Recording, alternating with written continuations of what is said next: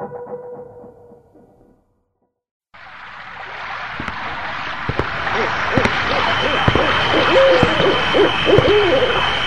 continuación, viaje a otra dimensión con el doctor Anthony Choi por Mundo Enigma.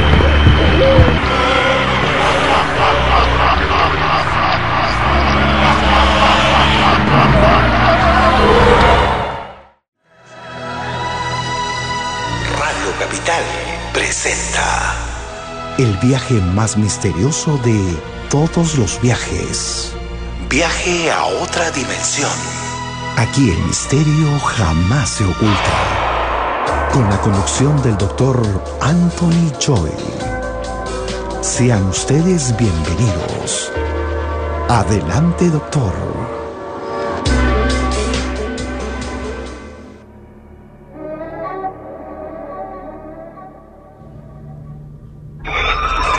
Es cierto que el fantasma de Francisco Pizarro pena en Palacio de Gobierno, que San Martín y Bolívar pertenecieron a sociedades secretas, que aún hoy se escuchan en la fortaleza del Real Felipe los gritos de los españoles que no se rindieron.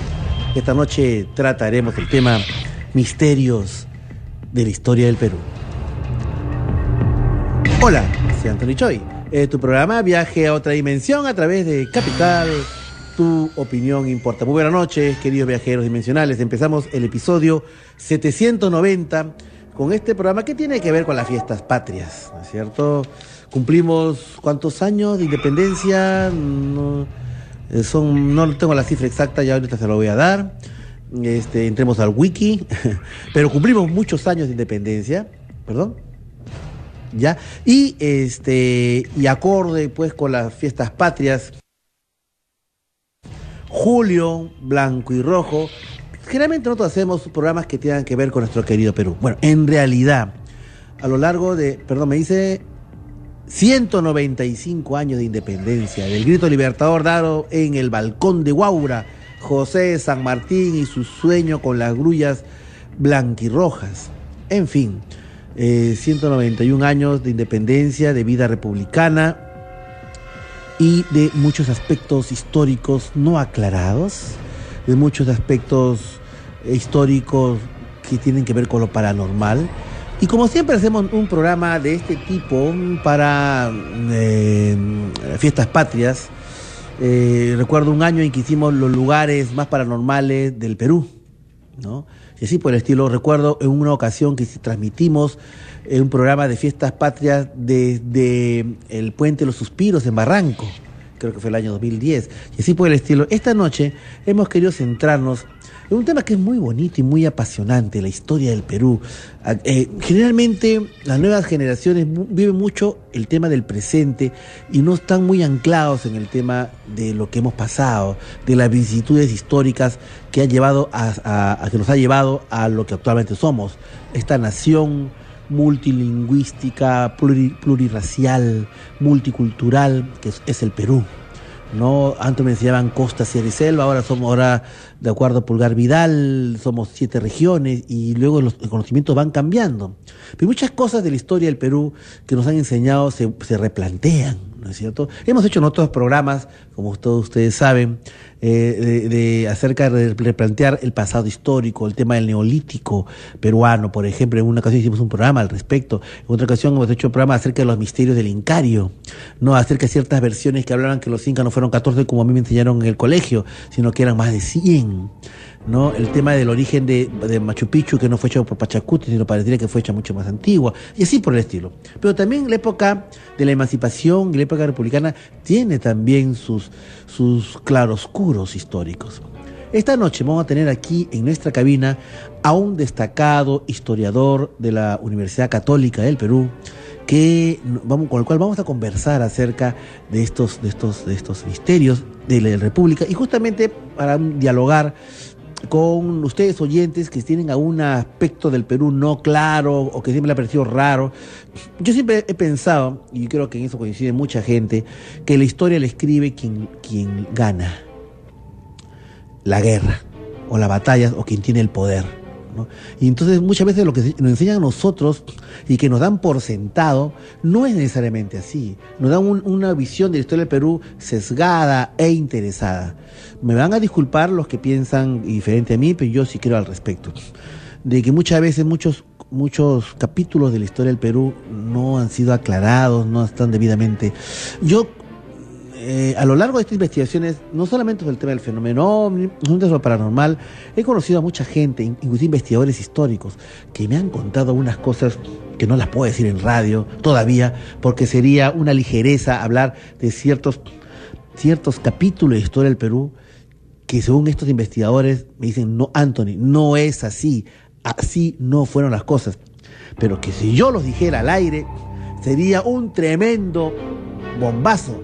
Me dicen, Anthony, ¿hay evidencia para eso? digo, no, hasta que no se tenga evidencia suficiente, yo no digo nada al aire. Pero así, varios capítulos de Historia del Perú, de héroes que no son héroes, que nos enseñaron que fueron héroes, que no son héroes, de personas que más bien se les quitó el honor de determinada batalla o determinado hecho histórico y simplemente se quedó relegado a un segundo tercer plato o simplemente, simplemente se ocultó la historia. Eso ha existido siempre. El poder es así. El poder puede hacer que el mejor presidente de la República puede ser considerado el peor presidente de la República. Y una persona que puede ser un héroe histórico puede ser considerado como un traidor. O personas que de repente consideran como eh, personajes mm, negativos o de la historia del Perú eh, han sido malinterpretados. ¿no? Esto siempre pasa. Yo recuerdo, por ejemplo, que a mí me enseñaron que eh, la cultura preincaica más antigua era Chavín de Huántar, 3.000 años de antigüedad. Bueno, pues al poco tiempo Ruth Shadi, la gran, nuestra gran arqueóloga, descubrió Caral y toda la zona del norte chico, como Bandurria, ¿no es cierto?, etcétera, y que retrocedió la, la, época a 5.000 años, ¿no? Entonces la historia siempre se está replanteando. Yo creo que eso es muy importante, sobre todo en los jóvenes actuales que no tienen un sentido histórico. Yo veo con mucho preocupación y aunque no soy un experto en pedagogía educativa, pero a mí me da la impresión que eh, los, los, los contenidos históricos de historia del Perú como que han sido minimizados, por lo menos no, no se da con la fuerza con la que eh, se daba en mi época. Que los conceptos como patria, como nacionalismo, en el sentido bien entendido, no en el chauvinismo, eh, como que son eh, menoscabados, como que son relativizados, eh, como el concepto de nación, de patria, en, los cursos de colegio, por ejemplo. No, ¿no? Eh, yo le preguntaba a los estudiantes, ¿ya no hay historia del Perú? No. ¿Ya no hay historia universal? No, ahora lo, están combinados con un concepto seguramente más amplio. Pero no, yo creo que hay algo ahí. Una de las formas como se manipula la gente, una forma como se maneja el poder, es mediante la enseñanza histórica. Eso yo lo tengo clarísimo ¿no? Eh, yo me pregunto, por ejemplo, en el caso de la Segunda Guerra Mundial, ganaron los norteamericanos y, se escribió la historia tal cual. Pero ¿qué hubiera pasado si hubieran ganado los nazis, por ejemplo? De repente la historia hubiera sido contada diferente. De repente hechos, hechos históricos de valentía de los nazis, con todo lo terrible que fueron los nazis, por supuesto, y todo lo, que, lo terrible que hicieron como el holocausto, pero de repente otro vicio el cariz, ¿no? Siempre es, se re, relativiza. Esta noche vamos a explorar esos temas, ¿cierto? Vamos a explorar esos temas concretándonos a la historia del Perú, habida cuenta que estamos en el mes patrio. Misterios de la historia del Perú es lo que esta noche nos ocupa. Pero, como siempre hacemos en esta primera hora, vamos a abrir la central de Radio Capital para que ustedes nos llamen al 212-5353. 212-5353, la línea gratuita de provincia 0800-24802, 0800-24802, para que ustedes se conecten en esta comunicación, comunión con, entre nosotros y los viajeros dimensionales de todo el mundo. 8 y 16 de la noche, pausa y regresamos.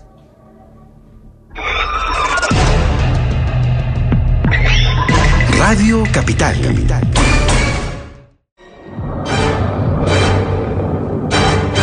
Radio Capital. Capital. Hola. Hola. Hola.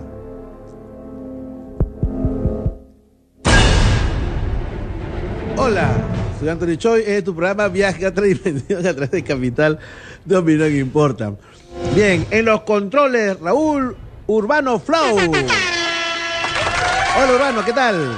Muy buenas noches, ¿cómo estás? Hola Choy, ¿cómo estás? ¿Todo bien? ¿Todo bien? Oye, Perfecto. felicidades porque vienes de un evento espectacular que aquí también se, se promocionó y nada, Sí, felicidades. sí, ok, gracias, gracias. Sí, bueno, justo sobre eso queríamos hablar, pero antes vamos a, a seguir hablando a mi productora Laura Vilés. Hola Laura, ¿qué tal? Muy buenas noches. ¿Qué tal, Choy? ¿Cómo estás? Muy bien, eh, Laura, ¿lista para empezar esta, este viaje de, a, a- a otra dimensión? Capital. Exactamente, todos listos. Perfecto, muy bien. Bien, sí, como decía eh, nuestro querido Raúl Urbano, eh, vengo de, de un evento llamado el Horror Fest, ¿no?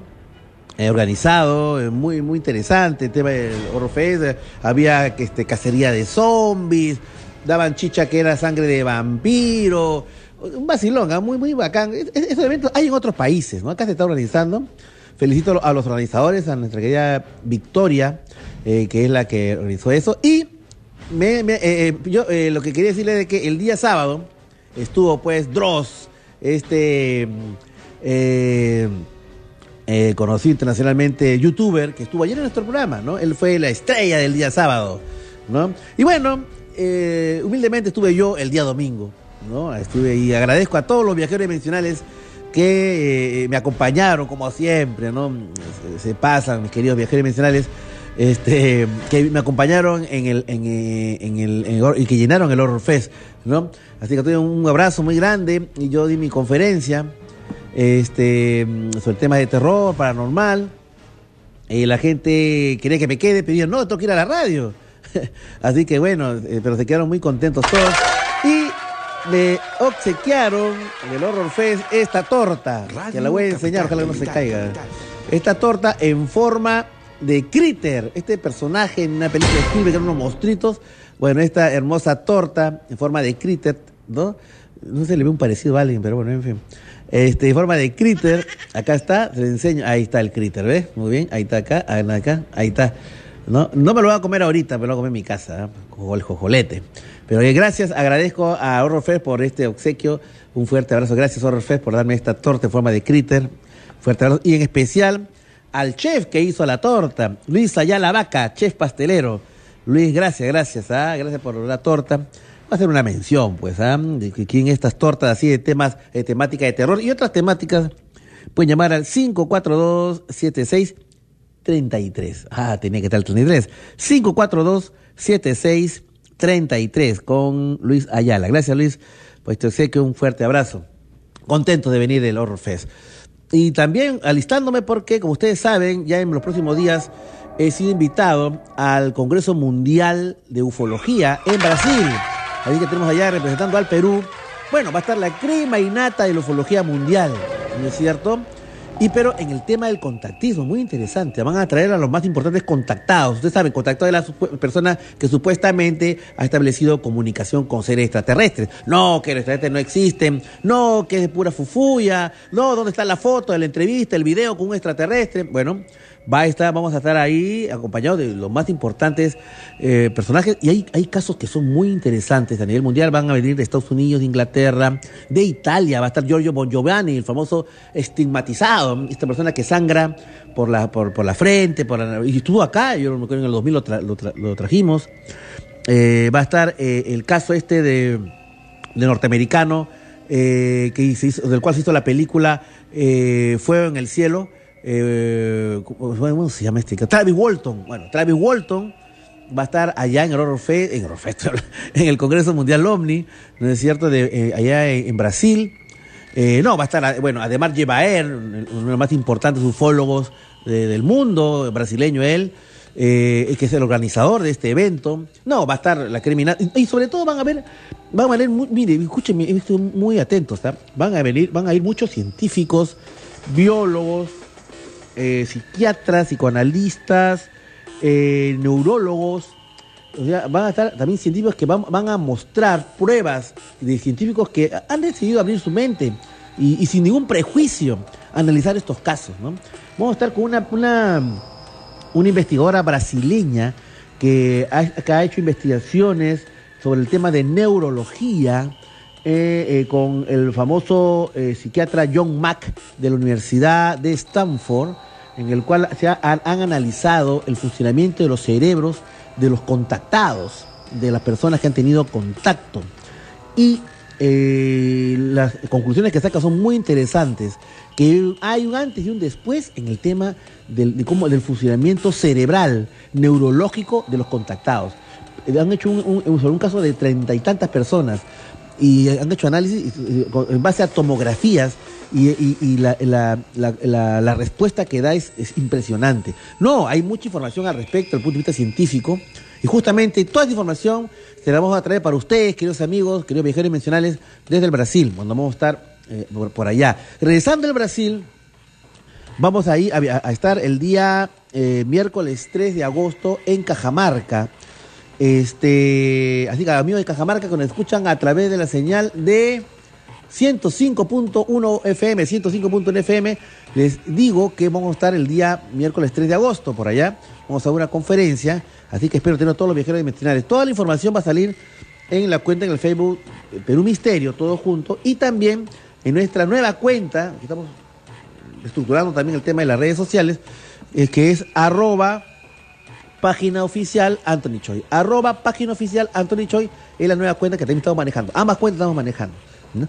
Perfecto, muy bien. Vamos a empezar a recibir las llamadas. 212-5353, 212-5353, la línea gratuita de provincia 0800-24802, 0800-24802. Una llamada. Aló, buenas noches. Hola, ¿qué tal? ¿Con quién tengo el gusto? Salomón León. Don Salomón, como siempre, usted empezando la, la jornada. Sí, doctor. ¿Qué tal? ¿Cómo está? Eh, bueno, y primeramente felicitar al programa que cada día crece y va mejor, ¿no? Sí. Lamentablemente yo no tengo televisión de esa digital, pues. y, Ah. sí. Bueno, eh, otra cosita que Sí. eh, yo en el colegio fui boxeador y me ahora me, he visto el box en la tarde. Sí. Y ganó el peruano pues al, al ecuatoriano. Qué bien. Por nocaut técnico, pero Ganó. cuat- cuatro veces lo tiró al suelo. Ujú. Mm. Muy bien, Ya, bueno, felicitaciones eh, por ese por ese hecho paranormal. Claro. Eh, no, bueno, eh, eh, yo leo la Biblia desde que aprendí más o menos a leer los cinco años. ¿Ya? Y ahí he visto eh, el- el- la forma en que nació Jesús, ¿no? La forma en que nació Sí, Jesús. eh, por inspiración divina, dice, ¿no? Ajá, ya, Pero a mí, bueno, eso no, no me suena bien. Ya. Eh, yo creo que eh, fueron los extraterrestres, un, un extraterrestre. ¿Por Ajá. qué? Porque eh, en, en Italia Ajá. vivía mi una hija, Ya. según esta que está acá, Ajá. y ella eh, tenía una amiga Ya. que eh, el, el extraterrestre le, hizo tres hijos sin Ah, sí. Ya. Sí. O sea, sin prólogo. Sí, eh, eh, decía y se iba un año, dos años, Ya. después regresaba, y así tuvo tres hijos. Bueno, yo conozco muchos terrestres que sin ser extraterrestres hacen lo mismo, ¿no? ¿No? O sea, en fin, en fin. Sí, sí, es Claro. Pero lo, que- lo que me está contando es cierto, don Salomón, de que, eh, de que su, su hija conocía a una chica Sí, que tenía sí. este tipo de experiencias. Sí, sí, sí, sí, sí. No, si ya lo conté hace eh, hace como un año, creo, atrás. Sí, me lo contó. Sí, sí, sí. No lo recordaba. Ya, pero, pero pues. ¿y, y, y cómo ella tiene una prueba de eso? ¿Sus hijos han salido medios extraños, Sí, digamos? sí, sí, sí, sí, sí, sí. ¿Cómo así? A- así, así con la cabeza, como el ayer que le dije el cráneo ese del extraterrestre. Y el así cráneo alargado. Sí, sí, sí, sí. Ah, ¿sí? Y puntiagudo acá, ¿no? La boca, sí. Entonces, ya. mm, Y, y esto le ha confesado su amiga a su hija, digamos. No ha visto mi hija. ¿Cómo? Ah, su hija los ha visto a los chicos. Claro, claro, porque son Ya. amigas de ella. pues. Eran, no, pues ya se vino acá. Pero, Ya, ok, Sí, ok. sí. Bueno, bueno, bueno, en fin, en fin, gracias, gracias, don Salomón. Es una historia que, para creer, no creer, yo he investigado algo, algo sobre varios casos, algo parecidos, y la verdad sí, hay, hay detalles que, francamente, no tienen explicación, tal cual. Otra llamada. Aló, buenas noches. Aló, buenas noches. O- hola, ¿qué tal? ¿Con quién tengo el gusto? Te habla Jorge Magdalena. Jorge, ¿cómo estás? ¿Qué tal? Bien, bien, este, Tony, este, bueno, yo lo escucho muchas veces, pero Sí. Eh, bueno, quiero contarle unas cosas que a veces eh, me pasaron cuando era mm, adolescente, niño, Sí, donde yo siempre tenía como sueños premonitorios, ¿no? ya, Entonces, pero siempre han sido sueños con caídas de aviones. ya. Y a los dos días sucedía que se cayó un avión. Pero, digamos, Entonces- ¿era de cuántos días antes o un mes antes o cómo era la cosa? A veces era, a veces era una semana antes, a veces fue un mes antes, Ya. eh, a veces fue, pero prácticamente yo veía la caída Ya. y era tal igual como lo podían este, decir en, en la en, en la en noticiero. Solamente aviones. Era tan igual. Sí, sí, inclusive yo una vez cuando viajé a Cuba, Ajá. este, tuve contacto con los con los pilotos este, de, de Cubana Aviación Ya. y ese al año siguiente Ajá. este yo vi un avión de Cubana Aviación que se caía y se cayó en Ecuador.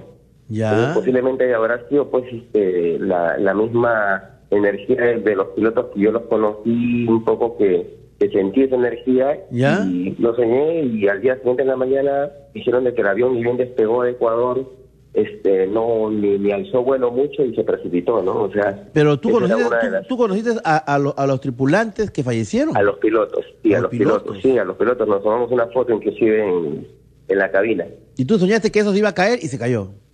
y se cayó, sí. ¿Y eso sigue hasta ahora, este Jorge?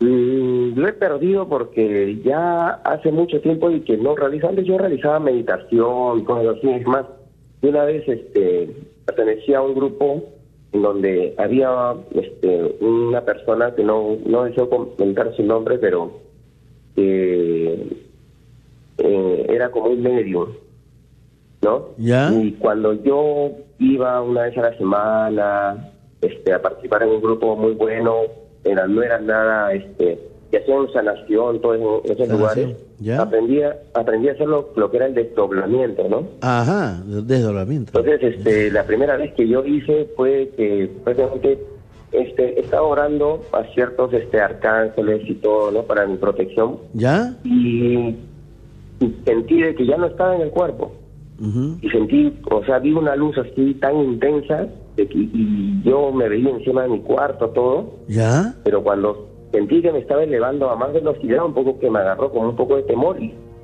se apagó otra vez todo. Todo se apagó. Sí. Entonces, este, bueno, a mí me dijeron de que mientras tú tengas un temor, ¿no? De, de, de algo, Ajá. siempre, o sea, no vas a poder, este, eh, ir y, y salir y evolucionar o mejorar tu. Claro, tu pero parece, pero parece Jorge, ¿no? claro, pero parece Jorge que el tema de do- doblamiento, cuando uno tiene miedo, impide que se realice y cuando uno ya está, se ha desdoblado, está, digamos, su alma ha salido, está vagando por ahí, cuando empieza a sentir miedo es que inmediatamente el, el alma regresa al cuerpo, ¿no? Parece que hay un tema ahí. Claro, algo así, o sea, por- eh, Mm. porque dice que tú eres eres vulnerable Ah. cuando sales. Claro. Entonces eso, eso fue lo que me explicaron y realmente me decían, o sea, puedes inclinarte a, la- a un lado de luz, ¿no? O, Claro. puedes inclinarte a un lado eh, oscuro. Muy bien, muy Entonces bien. para eso tienes que buscar este, esa protección y tienes que salir eh, pidiendo pues este protección a los eh, ángeles, Claro. a todos los, a, a todas las este posiblemente divinidades que tú Divinidades puedes celestiales. que te van a que te van claro que te van a proteger en ese momento, ¿no?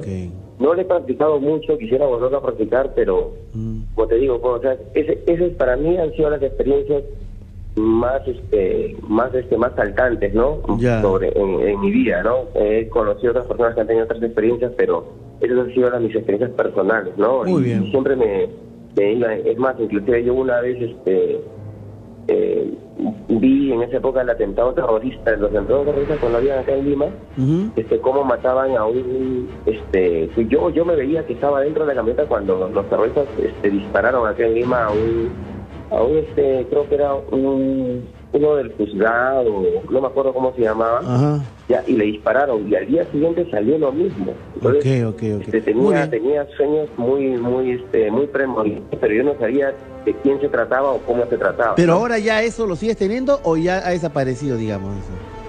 Bueno, ya ha desaparecido por lo mismo de que ya dejó de practicar posiblemente ese tipo de, de cosas. Que quiero volverlo a retomar, Ajá. posiblemente como quien dice, tengo esa facilidad. Esa facilidad. Quiero volverlo a retomar para posiblemente nuevamente vivir unas experiencias así. Mm.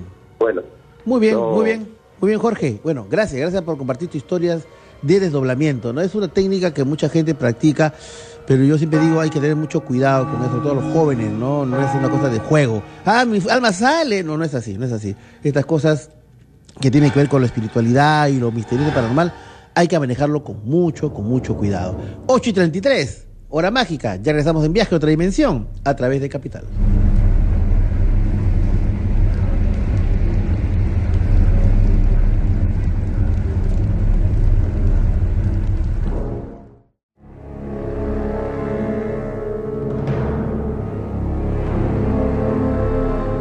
Radio Capital. Capital,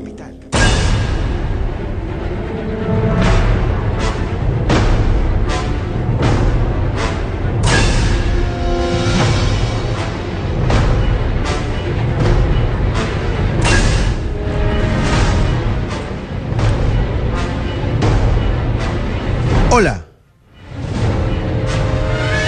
Hola. Hola. Tres a la tercera. Hola, Anthony Choi. Es tu programa Viaja a dimensión a través de Capital, tu opinión importa. Cuando a mí yo digo hola, hola, es que, es que no me hacen caso a la primera. Entonces tengo que decirle tres veces para salir al aire. Imagínate, así están las cosas. Bien, ¿tienes amigos? Sí. Este. Ya, mi amor, ya. Contra por si acaso. Misterios de la historia del Perú es lo que esta noche vamos a tratar. Justamente está en camino.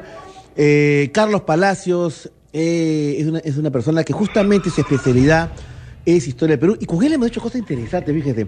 A él, él forma parte de este grupo de investigación Proyecto 33 con el cual inves- hicimos investigaciones paranormales. Entonces, ¿qué pasaba? Llegábamos a un sitio en el que había mucha presencia paranormal y él hacía el, el contexto histórico, que es muy importante. ¿Por qué penan ahí? ¿Hay alguna explicación desde el punto de vista este, eh, histórico? Bueno, generalmente cuando íbamos a lugares que tienen esa relevancia, ¿no es cierto? Como por ejemplo el castillo de Unanue, que estuvimos con él, propiedad pues de uno de los más importantes prohombres, próceres de la independencia, don Hipólito Unanue, ¿no? Este, o por ejemplo en el Real Felipe, ¿no es cierto? También. Entonces, pero yo siempre he pensado esto, fíjese, ¿ah? yo creo que va a un momento en que la investigación paranormal y lo que es su correlato, que es la experiencia de evidencia, van a ser fuente para la investigación histórica. O sea, de que, por ejemplo, si yo voy a Caral y no encuentro y, no, quiero averiguar acerca de ciertos detalles, como por ejemplo cómo pudi- pudieron llegar a tener tecnología antisísmica en Caral, y que desde el punto de vista de la arqueología podía empezar a buscarse, eh, eh, eh, excavar, etcétera, etcétera, etcétera, y puede demorar décadas, de repente llevando a un grupo de evidentes que retroceda en el tiempo a la época de 5.000 años, en los cuales se podría averiguar cómo es que llegaron a esa tecnología. ¿La evidencia puede ser fuente de la investigación histórica? Yo creo que sí. Aunque si este programa estuviera en la época de la Santa Inquisición, hace rato seríamos sido quemados. Pero en fin, menos mal que no lo estamos. Una llamada. Aló, buenas noches. Aló, buenas noches. Hola, ¿qué tal? ¿Con quién tengo el gusto? Doctora Anthony, mucho gusto. Eh, le saluda Cristian, Cristian, ¿de dónde nos llamas? de Los Olivos. De Los Olivos. Cuéntanos, Cristian, ¿qué tal? ¿Qué novedades? ¿Cómo está, doctor Anthony? Mire, es la primera vez que me estoy comunicando con, con usted. Sí. Eh, realmente quiero felicitarle por el programa que está haciendo tanto tiempo y yo recién hace poco Sí. he empezado a ver sus videos. Ya. Pero por YouTube, y también lo veo, siempre espero su programa, pues no, pero por tema de trabajo, Ajá. yo soy, este, bueno, soy contador, Ah, ok. y usted sabe, un contador siempre está hasta el último en la oficina. Claro. pero sí. bueno, y también le quiero comentar Sí. que también, eh, bueno, soy profesional y todo, pero y siempre me ha interesado el tema paranormal y Ajá. tema de ovnis. Siempre Ya. lo he investigado, también Ah, he caramba. visto, he tratado de buscar, pero Ya. ¿sabe qué? Soy Sí. uno de grupo, uno de grupo que nunca le ha pasado nada. Nunca le ha pasado nada. Nunca nos ha pasado nada. Bueno, estoy viendo acá el programa ahorita en Capital TV con mi hija, Ah, muy bien. Saludos entonces de ti, Cristian. ¿Y a tu hijita cómo se llama? Eh, Micaela. Micaela. Hola, Micaela. ¿cómo estás? Saludos. Él tiene tres mesecitos, doctor, y todavía está Ah, aquí. ya, doctor, yo le quería eh, eh, hablar unas cositas. Ya. Doctor, Sí, te escucho. mire, el día eh, 16 de julio, Ajá. Usted, bueno, su tema fue de cuando los muertos caminan y que Sí. si era posible Ajá. una apocalipsis zombie. Ah, sí, claro. hicimos el tema. Eh, mm, mm, no le, eh, yo no, realmente no terminé el programa en YouTube. Ajá. No sé si le llegaron a ver, pero hay un videojuego Ya, que se llama The Last of Us. ya, o eh, en inglés significa el último de nosotros, Ya. donde habla también sobre un eh, un todo un tema post-apocalíptico, ya. donde exactamente eh, existe un hongo que es el cordyceps Mm. que afecta eh, eh, eh, a- que afecta en realidad y que es algo cierto y es, y es real este este hongo cordyceps que afecta a insectos Ya, y que este hongo ha mutado y es, capaz ahora de infectar al ser humano. ya. En el videojuego sale que en el 2023, en el- perdón, en el 2013 se produce una pandemia a escala mundial Ya. que provoca que provoca prácticamente el 60% de la población que su- sucumba. Y algunos supervivientes se refugian en las llamadas zonas de cuarentena y o controladas por el ejército.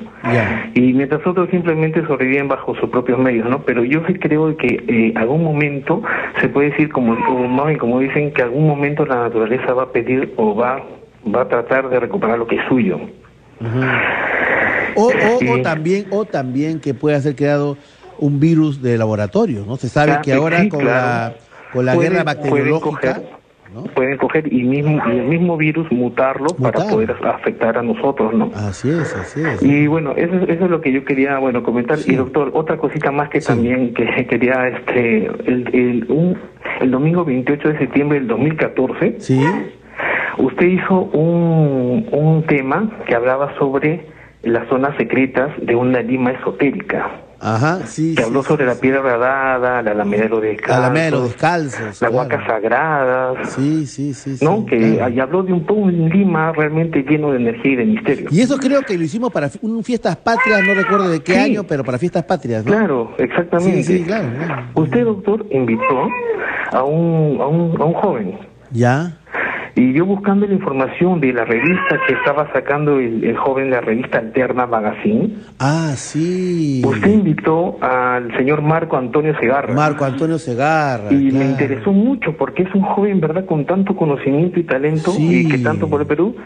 Doctor, yo eh, buscando la información me dio Sí. con lamentable noticia de que él había fallecido. Sí, Marco Antonio Segarra, que, sa- que tenía, que sacó un libro muy interesante sobre la historia del Perú desde el punto de vista alternativo, que eh, e inclusive con él te cuento que hicimos pilotos para hacer turismo paranormal y lo llegamos a hacer en, en el verano 2014. Bueno, Marco Antonio Segarra, jovencísimo, ¿no? De 30 años, ha sí, fallecido doctor. hace... En 2015. En 2015 ha fallecido. Sí, yo, yo no Sí, me- yo no sabía, yo me enteré, bueno, me enteré el, el- el día ya cuando eh, faltaban horas para que lo, lo entierren. Bueno, lamentablemente desaparecido un chico muy talentoso. Cuando sacó su libro, el libro solo fue presentado en el Congreso de la República, que es un libro que hablaba acerca de una historia alternativa. Claro que sí. ¿Dónde puedo conseguir claro. ese libro, doctor? ¿Dónde se podría conseguir? Porque realmente tenía información Sí. que realmente no mucho y nosotros conocíamos de Lima. Sí. eh, sobre Sí. un tema muy importante sobre la Alameda de los Descalzos, Sí, sí, sí. que hablaba sobre, bueno, la, y las esculturas que hay ahí. Sí, y conocí un montón. y Que no Alameda de los Descalzos tiene una, tiene un, hay, hay, hay una, hay un código eh, esotérico. Ajá, y hay un código oculto ahí. oculto, código esotérico, código oculto. Pero esto además lo sacó un destacado investigador, cuyo nombre no recuerdo, ay, caramba, eh, que, que sacó un libro sobre ese, ese tema del código oculto del Alameda Descalzos, que, cuya, que dicho sea de paso, es un lugar precioso del- de, la Lima antigua, Claro, con sus estatuas de, de mármol.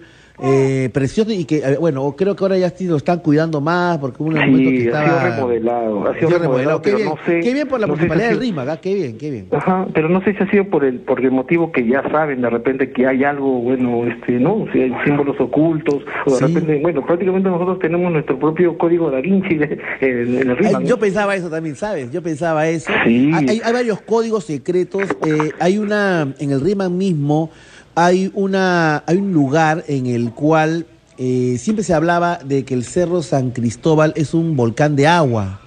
Y hay una zona como la Pampa de Amancay, donde en determinadas épocas del año, como en esta época, este, se siente un rumor, como un, como un tronar de toros, digamos, pero subterráneo, ¿no?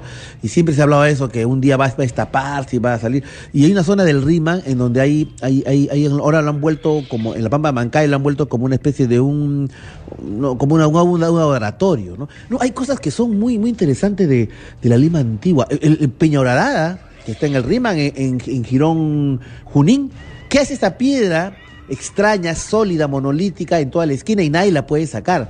Hay una teoría, hay una leyenda que habla quien la saca, que el día que la saquen esa piedra, este, Lima va a caer. Pero es, es Peña Horadada, que dice que fue hecha por el diablo, muy- ahora se, se sabe que es la punta de una huaca.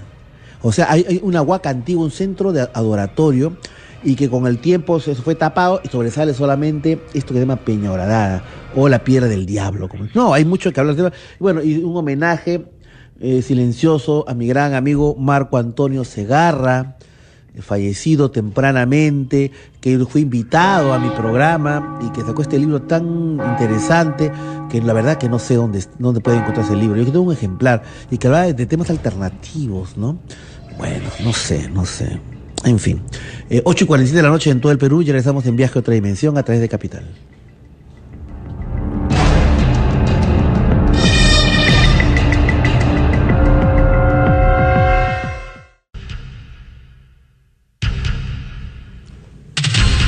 Radio Capital.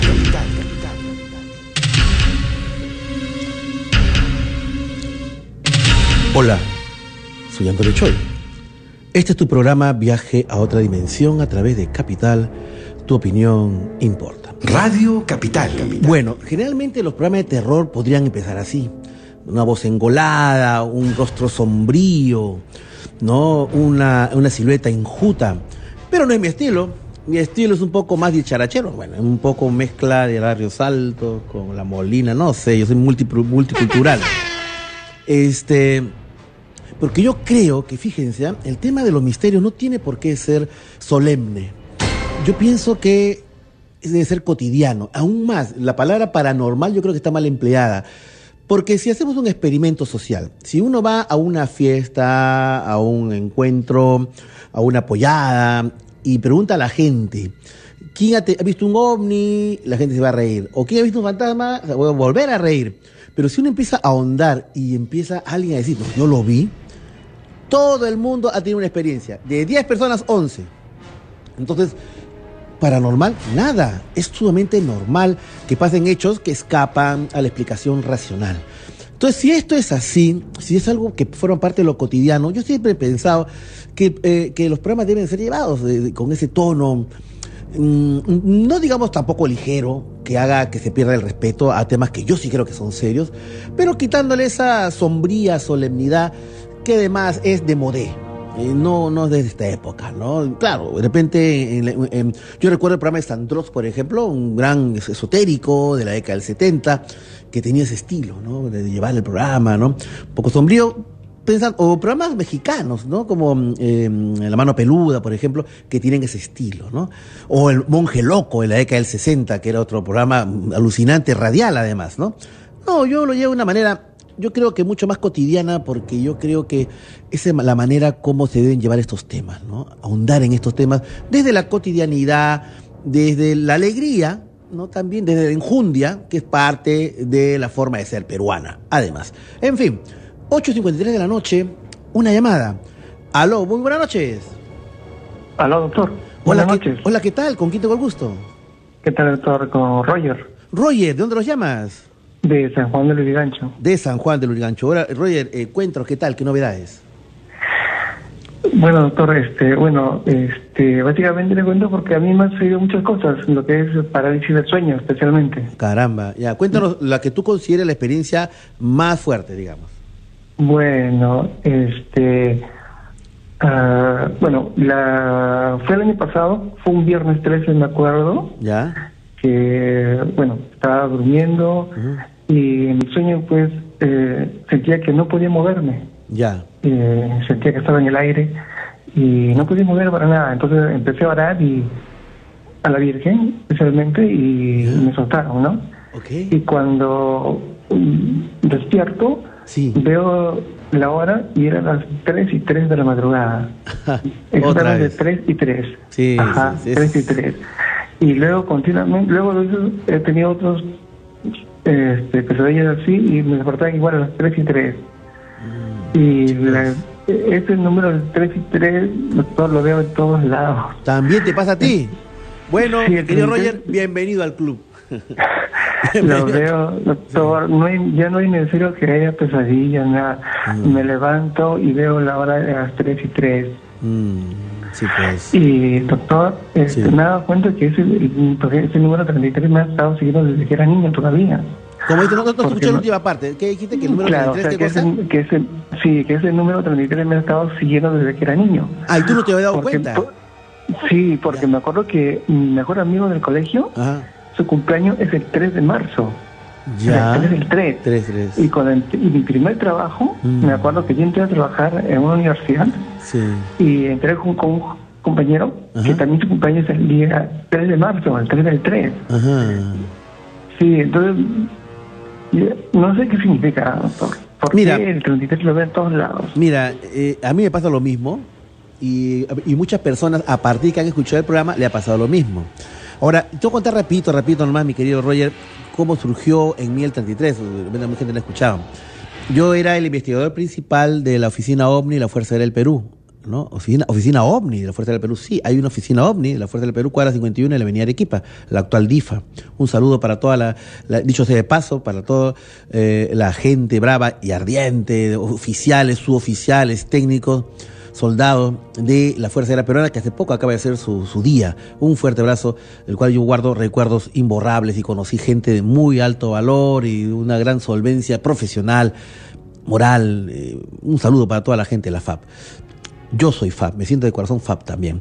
Eh, pero bueno, te decía, yo estaba investigando eh, en la oficina OVNI, la Fuerza Aérea del Perú, y de repente eh, tengo que ir a, investigar un caso de avistamientos ovni en Chulucana, Piura.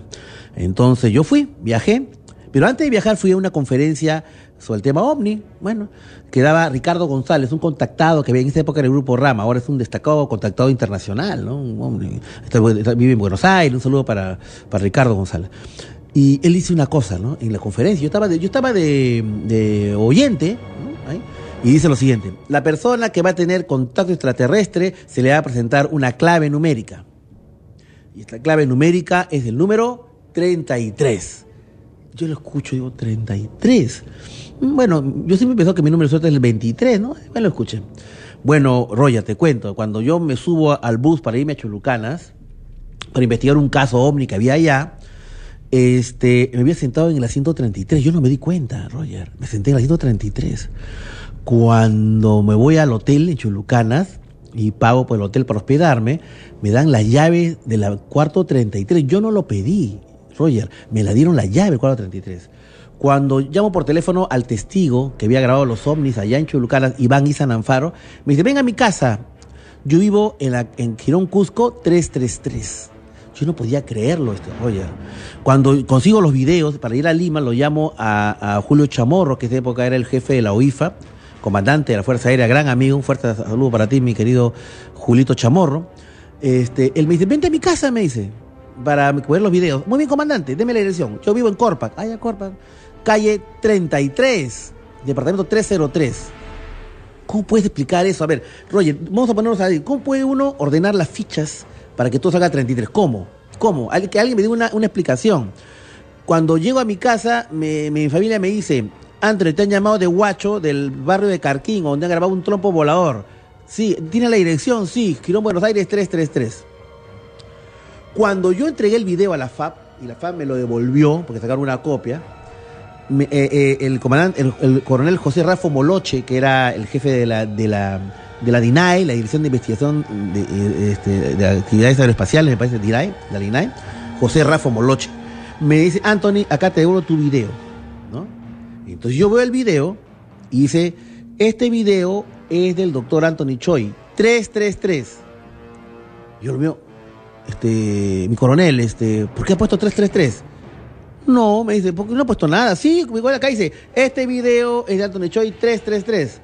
No, me dice, yo he puesto la fecha del que, he entregado. ¿Cómo? Hoy estamos 3 de marzo del 2003. 3, 3, 3. ¿Alguien puede explicar eso? A ver, ¿alguien me puede explicar eso? ¿Cómo puede coincidir tanta coincidencia? No, Anthony, tú piensas tonterías. Alguien que me explique racionalmente cómo puede suceder eso. El gran, el gran psicoanalista Carl Sagan hablaba de las coincidencias significativas, lo que actualmente eh, Deepak Chopra habla de las sincronías. Yo creo, Roger, fíjate, yo creo que en la vida existe, en la vida de todos nosotros existe un orden secreto. Hay un orden secreto. Pitágoras hablaba de que ese orden estaba en los números, en las matemáticas. Yo creo, lo que pasa es que no nos damos cuenta. Como tú mismo dijiste, esto del 33 te persigue de la infancia, tú no te das cuenta. No nos damos cuenta. Existe un orden secreto, pero eso implicaría empezar a analizar cosas y la gente no tenemos tiempo, estamos con la chamba, estamos con los problemas del hogar, la economía, la tarjeta, y, y- ahora viene el Día de la Madre, después viene el Día del Padre, después viene Fiestas Padre, estamos em- embobados de eso. Y cuando estamos descansando, no meten la esto, no meten las imágenes, no meten la política, todo, o sea, todo para estar embobados. Eh, eh, adelante la caja boba. En fin, yo creo que si empezamos a tranquilizarnos y fríamente empezamos a meditar, la realidad se nos va a presentar de manera diferente. Y como que sí hay un orden secreto. 9 de la noche, tres veces tres. Vamos a hacer la pausa y después de noticias regresamos. Ya retornamos.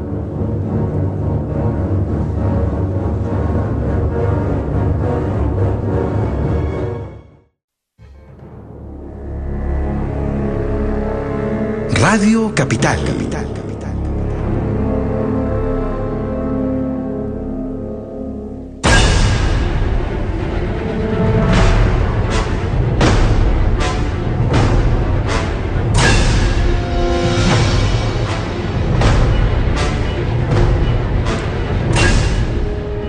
Hola, soy Anthony Choi, este es tu programa Viaje a otra dimensión a través de Capital. Tu opinión importa. Tenemos una llamada. Aló, muy buenas noches. Buenas noches, doctor este, Anthony Choi. ¿Con quién tengo el gusto? Con Renzo. Hola, Callao. hola Renzo, ¿qué tal? Cuéntanos, ¿qué novedades? Bueno, este, hace un momento estaba escuchando sobre el número 33. Sí, ah, claro. Sí, sí. Ya, yo tengo una breve historia que me sucedió más o menos hace un año y medio. Ajá, Yo estaba laborando en un mercado en el Callao ya, como seguridad nocturna ok.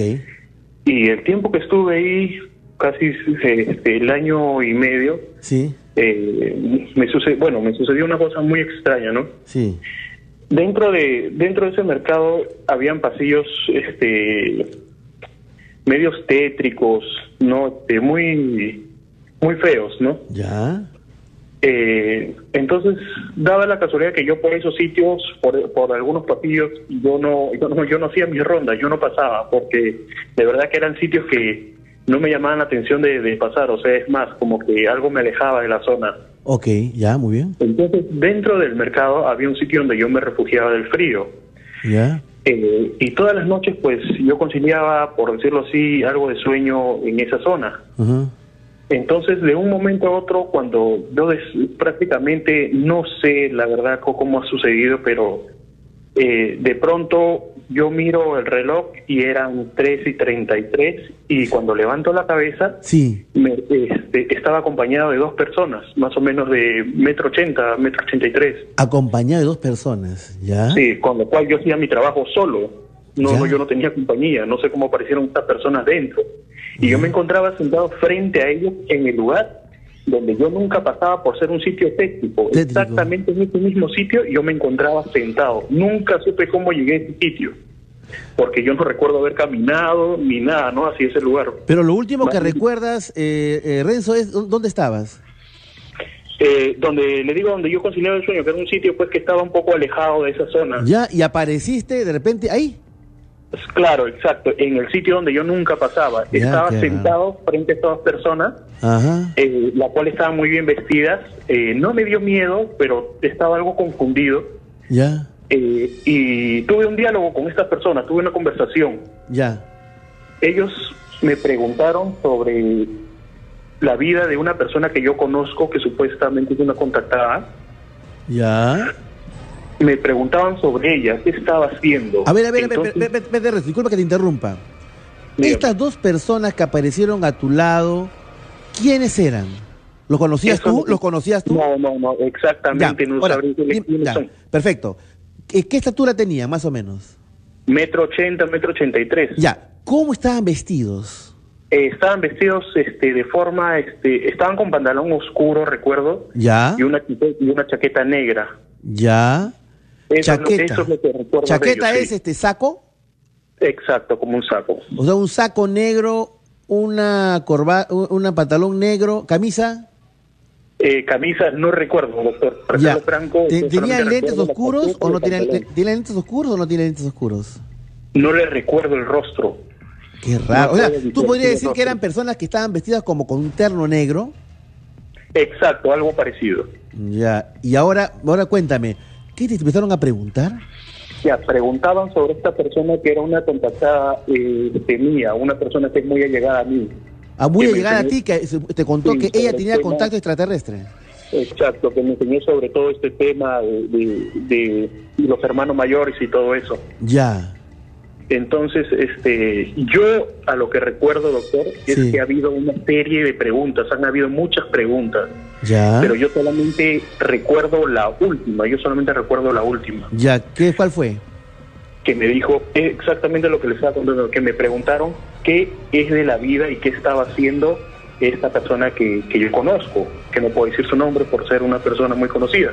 Ya. ¿Es que es una persona muy conocida en qué? ¿En qué, en qué, en qué ámbito? Eh, pol- este, en el ámbito de este político y de, y, y de leyes. Ah, ¿Político y de qué? ¿Aló? Es una fiscal. Ya. Ok, es una fiscal conocida. Y Sí. esta fiscal tiene contacto extraterrestre, te ha contado ella. Exactamente. Ahora- y yo le he podido comprobar por muchas cosas que hemos pasado juntos. O dime una cosa, este Renzo.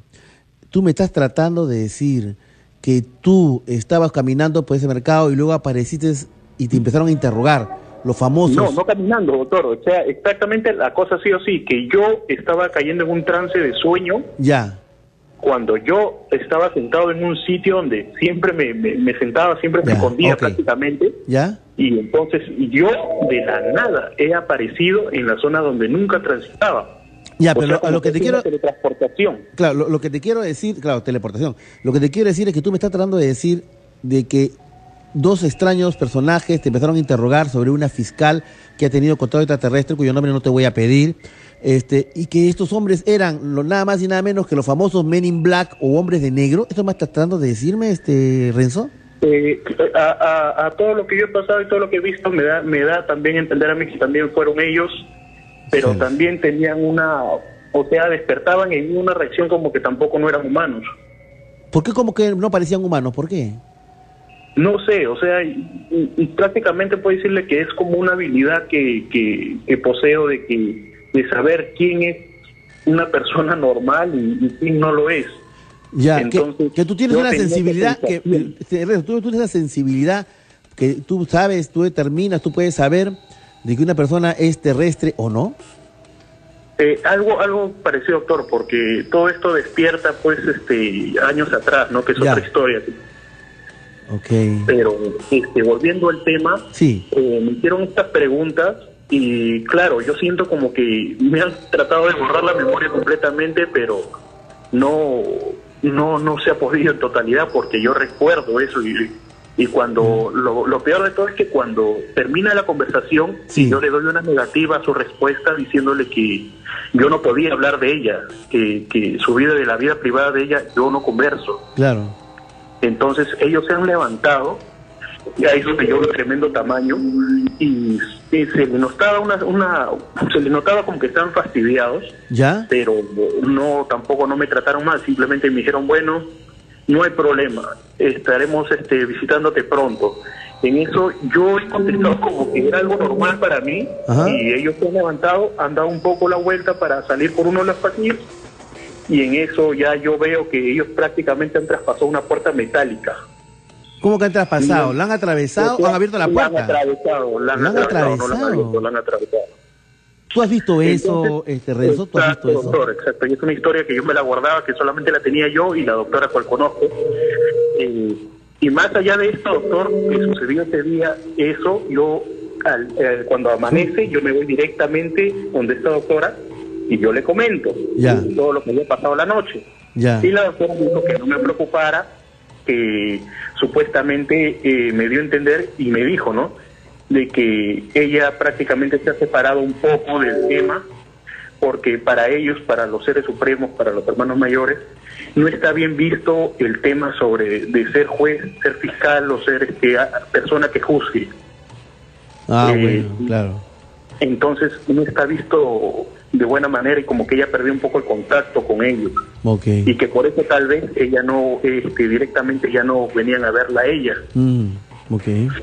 Entonces ya este, las cosas quedaron ahí y yo pues este, salí de, de- del sitio no ya después y simplemente pues ahora este siempre trabajo de noche y siempre son pues las 3 y 30 3 y 33 3 y 40 dentro de esa hora que pues siempre me da por mirar al cielo Ok.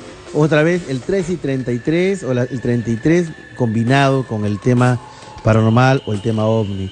Yo le, te comento, Renzo, an- an- antes de, pasar a, la, publicidad, eh, como tú sabes, o debes saber, de repente yo eh, fui becado para hacer una maestría en defensa y desarrollo aeroespacial en la Escuela de Guerra de la Fuerza Aérea. ¿no? Ahí tuve la oportunidad de compartir aula con directos oficiales de la Fuerza Aérea, destacados eh, civiles, científicos, técnicos del mundo aeroespacial. ¿no? Y como un año estudié con ellos.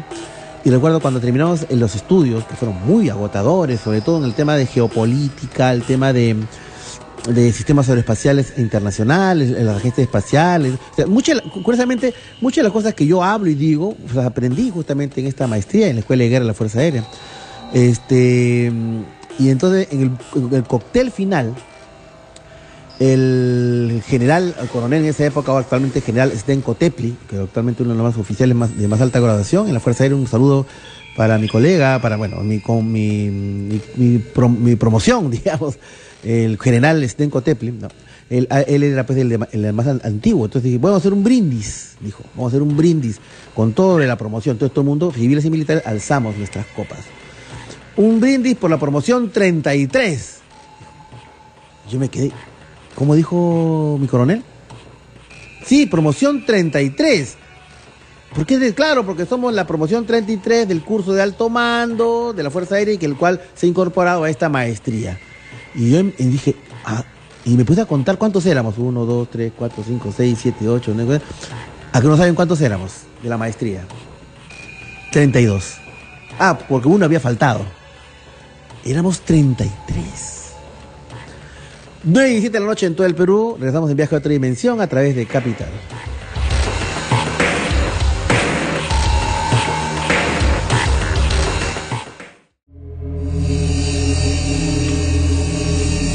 Radio Capital. Capital.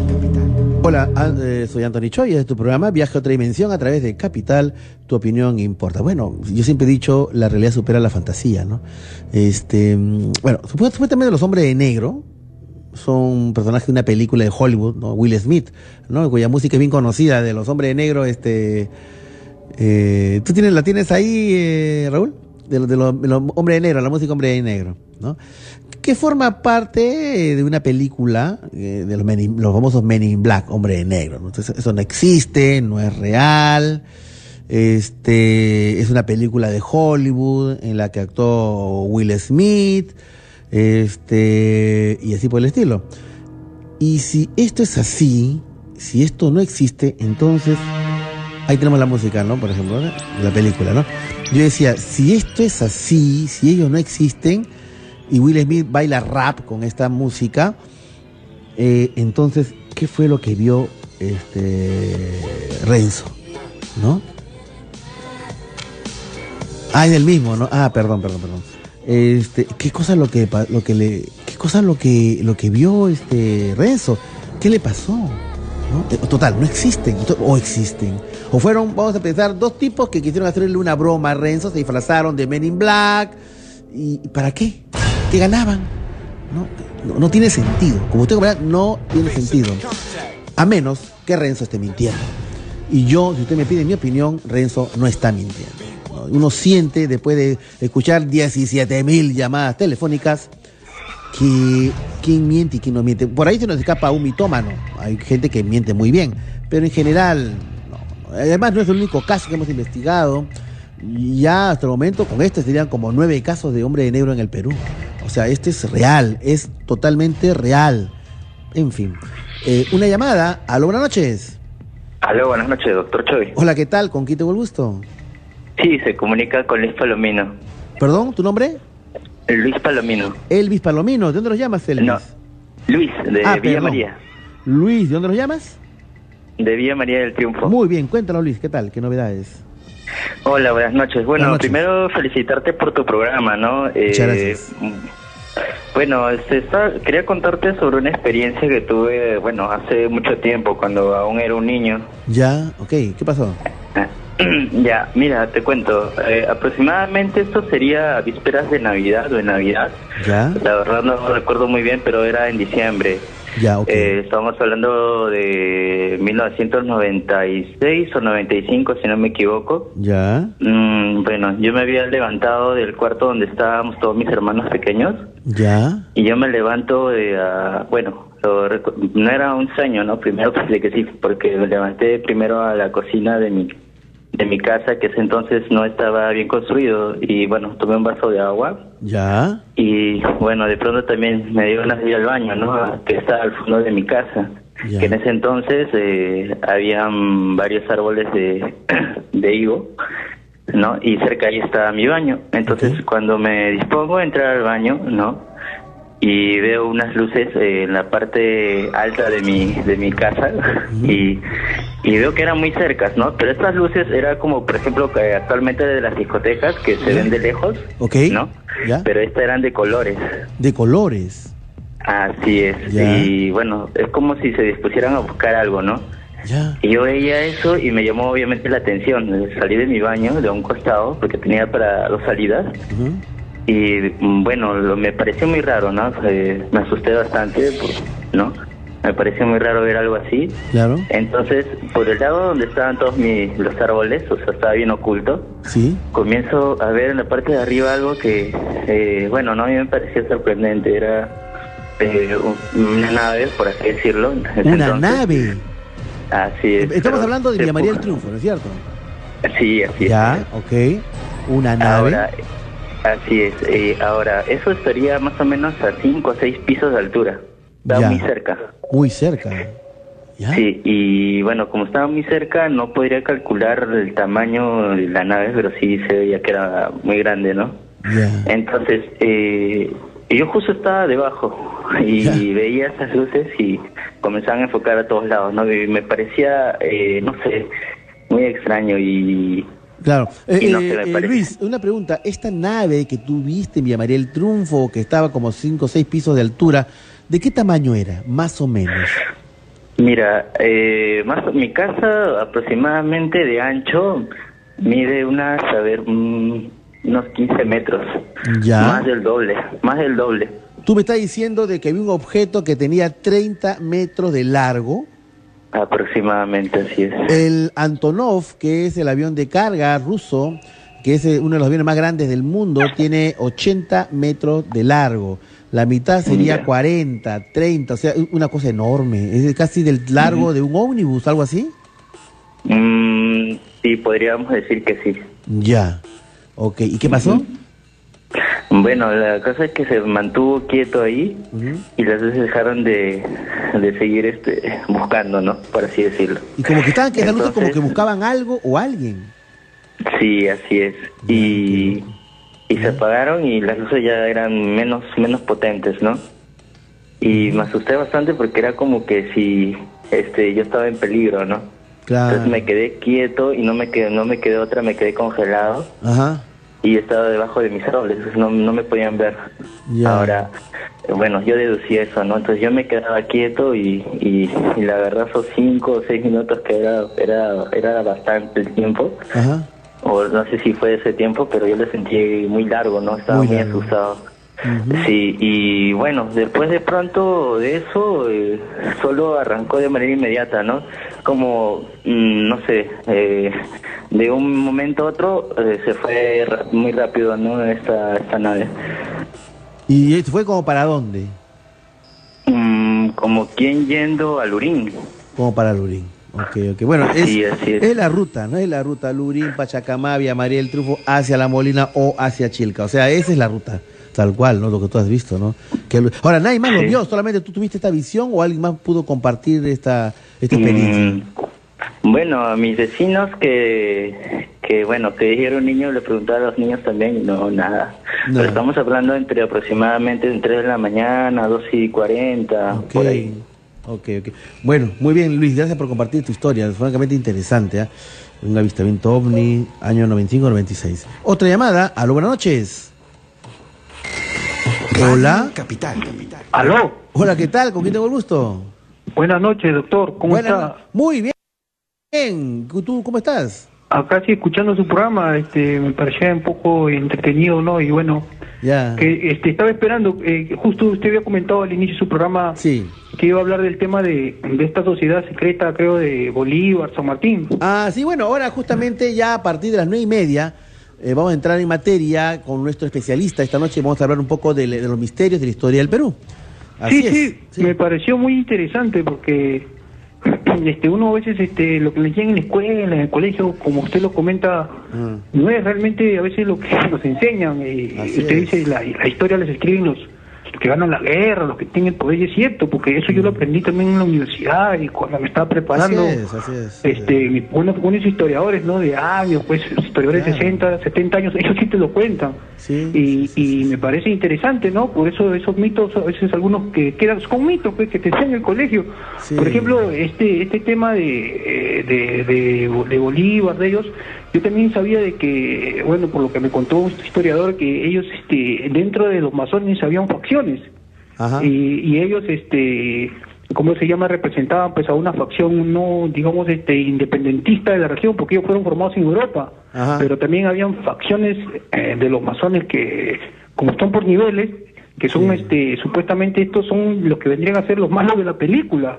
Ya. Y bueno, eso, eso tampoco no lo dicen, ¿no? Porque a veces dicen, uno cuando te escucha nomás la palabra sociedad secreta amazona, poco que le asusta, ¿no? Pero ya cada vez estos señores se están abriendo más a la sociedad, porque ahora, ¿no? Se muestran Sí. en algún en cable, los he visto, Sí, sí, sí, sí. después este, en algunos medios, en internet. Ajá. Y así, este, entonces eh, sería bueno que por favor cuando venga el historiador Sí. cuente todas esas partes de la historia, ¿no? Claro. Por ejemplo, ese, ese mito de, de, de Bolívar que dicen que, que era este muy, muy petulante, muy creído y que también este no se llevaba ahí escuché gente dice que no se llevaba con San Martín, no sé, me pareció Sí. un mito, o si es verdad o solamente leyenda. Gracias. Gracias, gracias, mi querido. Bueno, y hablando de los masones, eh, ¿qué hace? se abren y han, han abierto sus puertas de sus templos o de sus reuniones a- a- a la- a la- al periodismo, etcétera. El grado máximo de la masonería, a que no saben qué grado es. El grado 33. Y, ahora que hablamos de, del, del Horror Fest y todo eso que hemos estado ahí, ustedes saben, Dross Rongsang Dross, el famoso youtuber, ayer eh, el día que conversé con él me contó que él tuvo su, digamos, reventó su éxito, ¿a qué edad? A los 33 años. 33. De ahí 29, una llamada, hacemos corte, hacemos el corte y regresamos con viaje a otra dimensión a través de Capital. Radio Capital.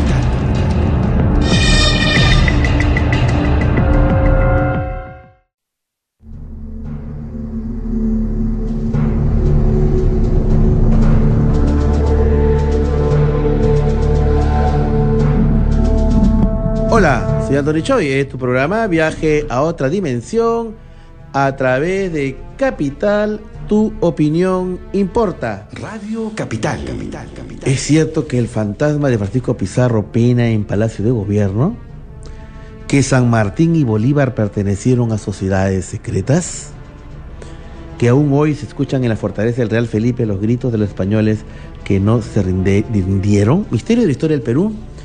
Misterios que siempre han estado ahí rondando, que hay, hay otros que son eh, capítulos de historia que de repente se han escondido, se han ocultado, se han tergiversado, se han manipulado. La República, ¿no? Eh, vamos a hablar de eso justamente con el historiador Carlos Palacios, que siempre nos ha acompañado aquí a hacer varios programas. eh, con él, inclusive nos ha acompañado a realizar investigaciones paranormales y con el cual vamos a compartir, eh, vamos a conversar acerca de este tema tan interesante y tan apasionante, justamente en el mes de la patria, ¿no? Fiestas patrias. Hola Carlos, ¿qué tal? Muy buenas noches. Buenas noches, doctor, ¿cómo está? Bien, eh, a ver si le puedes mover el, mi- puedes mover un poco el, el- ah, claro, porque esté más cerca de ti. Yo creo que ahí estamos bien, estamos bien. Eh, Carlos, eh, yo tengo entendido que tu especialidad es la época republicana, ¿me equivoco? Sí, así es. ¿No? Siglo XIX y siglo XX, sobre todo. Estamos viviendo fiestas patrias, a veces nosotros ya se nos forma como costumbre celebrar fiestas patrias, eh, eh, salimos a, a- fuera del- del- a pasear por el Perú, es una fiesta familiar, una, una fiesta emblemática, pero a veces perdemos el significado de las cosas, ¿no? O sea, eh, pregunta así de, de- pregunta así de sencilla, pero yo creo que es importante. ¿Qué significó para el Perú la, independencia peruana, el, proceso independentista peruano? Bueno, el proceso de independencia del Perú Sí. forma parte de un contexto más grande, que es el proceso de independencia de toda la América hispana, Ok. que para algunos tiene como punto de partida 1810, Ujú. que es el año en que las primeras este, grandes este, colonias hispanas de, de América, eh, como son México, Argentina, Caracas, Bogotá, Santiago, Quito, fundamentalmente, eh, inician su proceso independentista. Son los primeros gritos de independencia. ¿sí? Eh, la independencia entendida como un proceso dirigido por la élite- las élites criollas Ajá. de esta parte del continente. Cuando decimos élites criollas, decimos descendientes de españoles, en Claro, el Perú. los hijos de españoles Hijos o de descendientes, españoles. Descendientes de españoles nacidos en el Perú, blancos americanos. ¿Cuál ¿no? fue en el fondo, así, las verdaderas razones por, por lo que estos criollos, estas élites, estas clases altas criollas, decidieron separarse del imperio español? En realidad se habla de, de- de actos, de, de principios sublimes, la libertad, la independencia, la autonomía de los pueblos. ¿Eso fue así o es que hubo otras razones como de tipo comercial, por ejemplo? A ver, el proceso de independencia es un fenómeno muy complejo. Ok, Eh, no es tan sencillo como lo cuentan los libros de colegio. claro. Hay una simplificación para difundirlo. Claro, para difusión, básicamente. Difusión. Pero el proceso de independencia podemos entenderlo como un proceso eh, que tiene muchas aristas. Tiene un punto de vista económico que es fundamental y que si me permite un par de minutos Sí. para explicarlo. ¿no? Adelante, por favor. Lo que pasa es que desde el siglo XVIII, con las reformas borbónicas que se dan en todo el imperio español, ciertas colonias americanas, sobre todo zonas de puertos como Caracas, eh, Valparaíso, Buenos Aires. ¿sí? han recibido la libertad de tener libre comercio con España, cosa que durante 200 años, durante los dos- 200 primeros años de la colonia, no habían, no habían gozado de ese privilegio. No tenía esa libertad para negociar. El único, el único puerto sudamericano que tenía la facultad de tener comercio con España era el Callao. Ajá. Y todo el tráfico comercial Era marítimo pasaba por el Callao y desde el Callao se distribuía vía terrestre a los distintos lugares de Sudamérica. Ajá. Pero ya para el siglo XIX, perdón, para el fines del siglo XVIII, con las reformas borbónicas, y ya en pleno siglo XIX tenemos pues a una a una este, Caracas, a un Buenos Aires, a un Valparaíso muy activos, ¿no? Que tienen libre comercio con España. Pero llega un momento en que estos puertos, este, o los criollos comerciantes de estos puertos, la élite comercial criolla de estos puertos, se da cuenta de que pueden ir más allá. Más allá. Y ese ir más allá es tener comercio con la primera potencia mundial. Era- Hay que recordar que estamos en pleno contexto de la primera revolución industrial. Industrial. Gran Bretaña, Inglaterra. que tiene grandes intereses económicos en, en América. O sea, Gran Bretaña desde toda la colonia siempre había realizado o había practicado un comercio de contrabando con, con América. Tenemos lo- lo- los Piratería. Los corsarios. Los los corsarios y los piratas. Francis Drake. Por ejemplo, ¿no? Entonces estos, estos, este, este comercio británico con América eh, data desde el siglo XVI, Wow. pero ya en el siglo XVIII, XIX, en plena primera revolución industrial, este contexto pues es mucho más favorable para los ingleses. Entonces los ingleses tienen toda la intención Ajá. de tener un comercio más abierto Ajá. con las Américas. O, o sacar del juego a España. Pero justamente, para ellos poder tener un comercio más abierto con las Américas, Ah. era necesario que las Américas se independizaran de España. Claro. Y obviamente, a los criollos, a la élite comercial de estos puertos que le he mencionado, también les convenía, Convenía. mucho más romper el vínculo con España y tener mayor libertad económica, mayor libertad de comercio con Gran Bretaña, era mucho más beneficioso. Claro. Entonces, ahí entra el juego económico, ¿no? Obviamente esto está enmascarado, está este... No sé si encubierto sea la palabra correcta, pero sí está eh, sublimado. Ajá. Sí podría ser la palabra correcta, sublimado por las ideas de la libertad, Libertad, ¿no es cierto? que tampoco no hay que desmerecerlas, Claro que sí, porque hay que recordar que también estamos en pleno siglo XVIII, que es siglo de las luces, la ilustración, revolución francesa, claro. y eso si bien no tuvo una influencia directa sobre la independencia americana, porque sería falso decir que fue directa la influencia ideológica de la ilustración, Voltaire, Rousseau, de porque, Francia. cuán- porque ¿cuántos leían a, a los filósofos ilustrados? Ajá. ¿Cuántos tenían acceso a esta, a esta literatura? No había, muy muy- pocos, además que tenían que pasar por el filtro de qué? Del Tribunal del Santo Oficio. Claro, de, Y además de- los de que la iglesia y y, los- de la monarquía española. ¿Y cuántos podrían leer? Y los que podían leer en una élite. Pero bueno, Claro. ya, eso también, digamos, ya asumamos que también fue una influencia, la influencia ideológica. Francesa. Digamos que sí. Ya. Y la influencia económica, ¿no? Como le decía, que fue fundamental. Creo que por ahí fue el, motor. ¿ah? O sea, eh, eh, España decaía como imperio quizás y, y- y resur- surgía el imperio británico. Y además hay que tener en cuenta otra cosa más, Sí. que no podemos dejar de, de- de recordar. Ajá. Desde 1807 España está en una profunda crisis política. Ajá. Esa es otra coyuntura que también va a favorecer justamente que en 1810 estallen los grandes este, movimientos por la independencia americana. Claro. ¿Qué pasó en 1807? España es invadida por Napoleón Bonaparte. Ajá. Fernando VII, rey de España, es enviado eh, preso Ajá. A Francia. Claro. Napoleón pone como rey a un rey usurpador, a su hermano, José Bonaparte Ajá. En, en- en España. en España. Wow. Estalla una guerra de españoles contra franceses. Los españoles, perdón, se organizan en torno a las Cortes de Cádiz, al Congreso español que funcionaba en el puerto de Cádiz para enfrentar a los invasores españoles. España en ese momento está en una profunda Una crisis, y está preocupada básicamente por liquidar a Napoleón y, y expulsarlo. Entonces, en ese momento España No podía mirar ya Se ha descuidado fuerza de sus colonias. Las colonias eh, eh, extramarinas.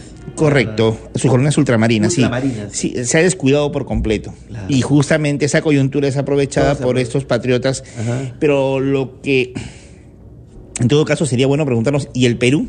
Ajá. Y el Perú. El Perú no. Perú, ¿no? Todas las colonias americanas, o la mayoría de colonias americanas, como le mencioné, Ajá. desde México, pasando por Caracas, Bogotá, Quito, Valparaíso, eh, Santiago. Buenos Aires, Ajá. La Paz, Ajá. lo que en ese momento se llamaba Chuquisaca, Ajá. Charcas, Ajá. se pronuncian a favor de la independencia, Ajá. menos Lima. Lima no. Lima no. Los criollos limeños no querían. Y recalco esto, No querían la Lima no, no digo el Perú. Lima. los La élite limeños, la élite criolla limeña, limeña, que es la élite que manejaba el Perú, Quería seguir anexa a España. porque ellos veían en, en la- en la- en la- en el triunfo de la causa realista en la guerra de la independencia, Ajá. el triunfo de España, El triunfo de España. que España ponga fin a los intentos de la independencia, que España gane esta guerra, una posibilidad de recuperar aquellos privilegios que justamente en el siglo XVIII Ajá. habían perdido con la guerra de independencia. Claro. Ahora, pero detrás de todo eso. O sea, lo que, Sí. con esto cierro, Sí, sí. lo que los criollos de Lima y el Callao buscaban Ajá. era básicamente Seguir con España. ganar la guerra de independencia, o sea, que España gane la guerra de independencia, España- que América España- no se independice España le gane hasta Martín, por ejemplo. a los patriotas. A los patriotas. ¿Sí? A los revolucionarios. Eso quería la élite limeña. ¿Para qué? Para que después de esto España le devuelva al Callao y a Lima el privilegio de tener el monopolio comercial con, Am- con, con España. Ah, te- Permíteme hacerte una pregunta que es- este, siempre me ha rondado con respecto al tema de las ideas y la fuerza de las ideas que hay en Latinoamérica. ¿Es cierto que el virreinato de Lima, o el virreinato del Perú, Del Perú. del Perú, bueno, tenía su capital Lima, Sí. era mucho más fuerte el, el poderío, la presencia española que en las otras, en, que en otros lugares de Latinoamérica. Me refiero tanto a la influencia política de España como reino, me refiero a la Iglesia Católica en su presencia. Es cierto que en el virreinato del Perú era mucho más fuerte. A ver, en el siglo XVI, al momento de la primera oleada, la, la invasión española a América, van a haber dos puntos iniciales de invasión. Primero, eh, en 1519 llegan a, a Mesoamérica. Claro, Centroamérica. Centroamérica y México. México. Hernán Cortés. Claro. Luego, al Perú, Ajá. a partir de 1532. 32, claro. ¿Sí? En 1535 se funda el Virreinato de Nueva España, Ajá. lo que conocemos después como Virreinato de México. Ajá. 1542 se funda el Virreinato del Perú. Del Perú. 1542. Son los dos primeros virreinatos. Ajá. Claro. Los dos en jerarquía están al mismo Al nivel, nivel. México como el Perú. como el Perú. Claro. Y los demás eran simplemente gobernaciones, Gobernaciones. o eran este, capitanías generales o eran simplemente apéndices tanto de México como del Perú. Las centrales de las principales órdenes religiosas eh, de España. eh, Estaban en México y en el Perú. Estaban en México y en el Perú. Sí. Te digo eso porque mucho se habla del conservadurismo limeño, ¿no es cierto? Con respecto a, a- a muchos aspectos, ¿no? El, el- el conservadurismo limeño en cuanto a la familia, en cuanto a las nuevas costumbres, inclusive a nuevas ideas, ¿no? Claro. Como por ejemplo lo que hablamos aquí en el programa, el tema del fenómeno ovni, paranormal. Hay mucho conservadurismo, mucha, re- mucha resistencia al cambio en, en- con respecto a, a sociedades peruanas, a sociedades de otros países latinoamericanos, eh, comparando un poco en la actualidad. ¿Es esto posible que esto sea una herencia de la colonia, digamos? Bueno, Lima siempre ha sido un bastión del conservadurismo. Mire usted, Y de la hipocresía. algo de lo que algo de, lo la que doble moral. algo de lo que tanto San Martín como Bolívar este hablaron. Hablaron, claro, a eso me refiero. claro. Y hablaron con mucha con mucha pena, ¿no? Claro. Apesumbrados, ¿no? De que Yo te digo esto con mucha pena porque yo soy limeño, ¿ah? Y yo también y Yo lo digo. limeño mazamorrero, soy de los barrios altos, crié en Monserrate Cuartel primero, pero de- uno debe ver, los, los- los- eh, eh, sobre todo en fiestas patrias, analizar los errores que tiene, los, prejuicios que tiene, las herencias que vienen de la historia y que de repente no nos dejan avanzar, ¿no? Claro, definitivamente sí. Ahora, este, como le digo, ¿no? Ese conservadurismo usted lo puede ver, por ejemplo, eh, Lima no quiere la independencia, la élite criolla limeña, y recalco esto. Porque como le repito, ¿no? ellos claro, quieren claro. recuperar sus privilegios comerciales que han perdido con las reformas borbónicas del siglo XVIII. Ellos están apostando a eso, ¿no? Como les cuento siempre a los alumnos que yo enseño, es algo así como en una clase pues de, de secundaria que usted tiene un salón de 30 alumnos o de 25 alumnos y pues un muchacho de secundaria son rebeldes, siempre están en contra del orden, pero siempre nos falta uno o dos que son que los que siempre quieren mantenerse, quedar bien con el profesor, ¿no? La- los sobones. Bueno, podríamos decir así, ¿no? Yeah. Algo así, Lima fungió de eso. Pero también hay que tener en cuenta que la élite criolla limeña pues tiene fuertes vínculos eh, familiares, Claro. económicos, tradicionales con la élite española, ¿no? Por eso también es comprensible esta actitud. Las principales corridas de toros eh, en Hacho eran pues acá en Lima. Y México y Lima, ¿no? México y Lima. México y Lima como siempre, ¿no? O Claro. sea, ese conservadurismo limeño siempre ha estado presente. Ajá. Pero también hay que recordar, y eso lo quiero dejar bien en claro, que, Lim- que Lima no es el Perú necesariamente. Así es. El sur andino, Arequipa, por ejemplo. el sur andino mostró una actitud rebelde frente a España desde 1810. Recordemos, el primer grito de independencia en el Perú fue en 1811, fue en Tacna, Francisco de Sela. Después, en 1814, la rebelión del Cusco, En el sur. de los hermanos Angulo y de Mariano Melgar, Y después más y de Mateo más- Pumacagua. antes, José Gabriel contra Carqui Tupac Amaru. Claro, pero ese, ese levantamiento de Tupac Amaru ya tiene otras connotaciones. Hay que Primero que es un levantamiento indígena y también tiene connotaciones económicas. Claro. Y no es el levantamiento idealizado como también muchos no- muchos creen o muchos no- nos lo han vendido, ¿no? Claro, bueno, en la época de Velasco pusieron en el Palacio de Gobierno el símbolo de Tupac Amaru ahí como efigie central. Sí, En fin, también. son, son símbolos que, bueno, son que, ciertos procesos políticos los asumen, ¿no? En la época de Toledo, pues era Pachacute, ¿no? La Chacana y todo eso. En fin, en fin, siempre hay ese aprovechamiento. Pero quisiera solamente dejar presente eso, ¿no? Que, que la élite criolla provinciana, sureña, cusqueña, arequipeña y la norteña, trujillana, Ajá. desde, desde el primer momento sí apostaron por la libertad. Por la libertad. Bueno, siempre digo, ¿no? el sur rebelde, ¿no? Siempre el sur rebelde. Vamos a hacer la pausa y en la primera secuencia me gustaría conversar un poco acerca de este tema de que sí es cierto que San Martín y luego Bolívar, ellos pertenecían a sociedades secretas. Eh, vamos a ahondar en ese tema también. ¿Te parece, Carlos? Carlos Palacio, eh, destacado investiga- investigador, historiador. eh, vamos a seguir hablando de este tema y más adelante vamos a abrir los teléfonos para que ustedes tengan una duda es, es bonito reflexionar. ¿no? El Fiesta Patria no solamente es. y bueno, Nos ponemos, la camiseta del Perú cuando, cuando sale a jugar Perú y nunca entra a los mundiales, ¿no? Eh, no, no, es mucho más que eso, es mucho más que ir de viaje a, a, a, a- Chosiga, Chaclacayo, qué sé yo. Es reflexionar sobre nuestro pasado, ¿no?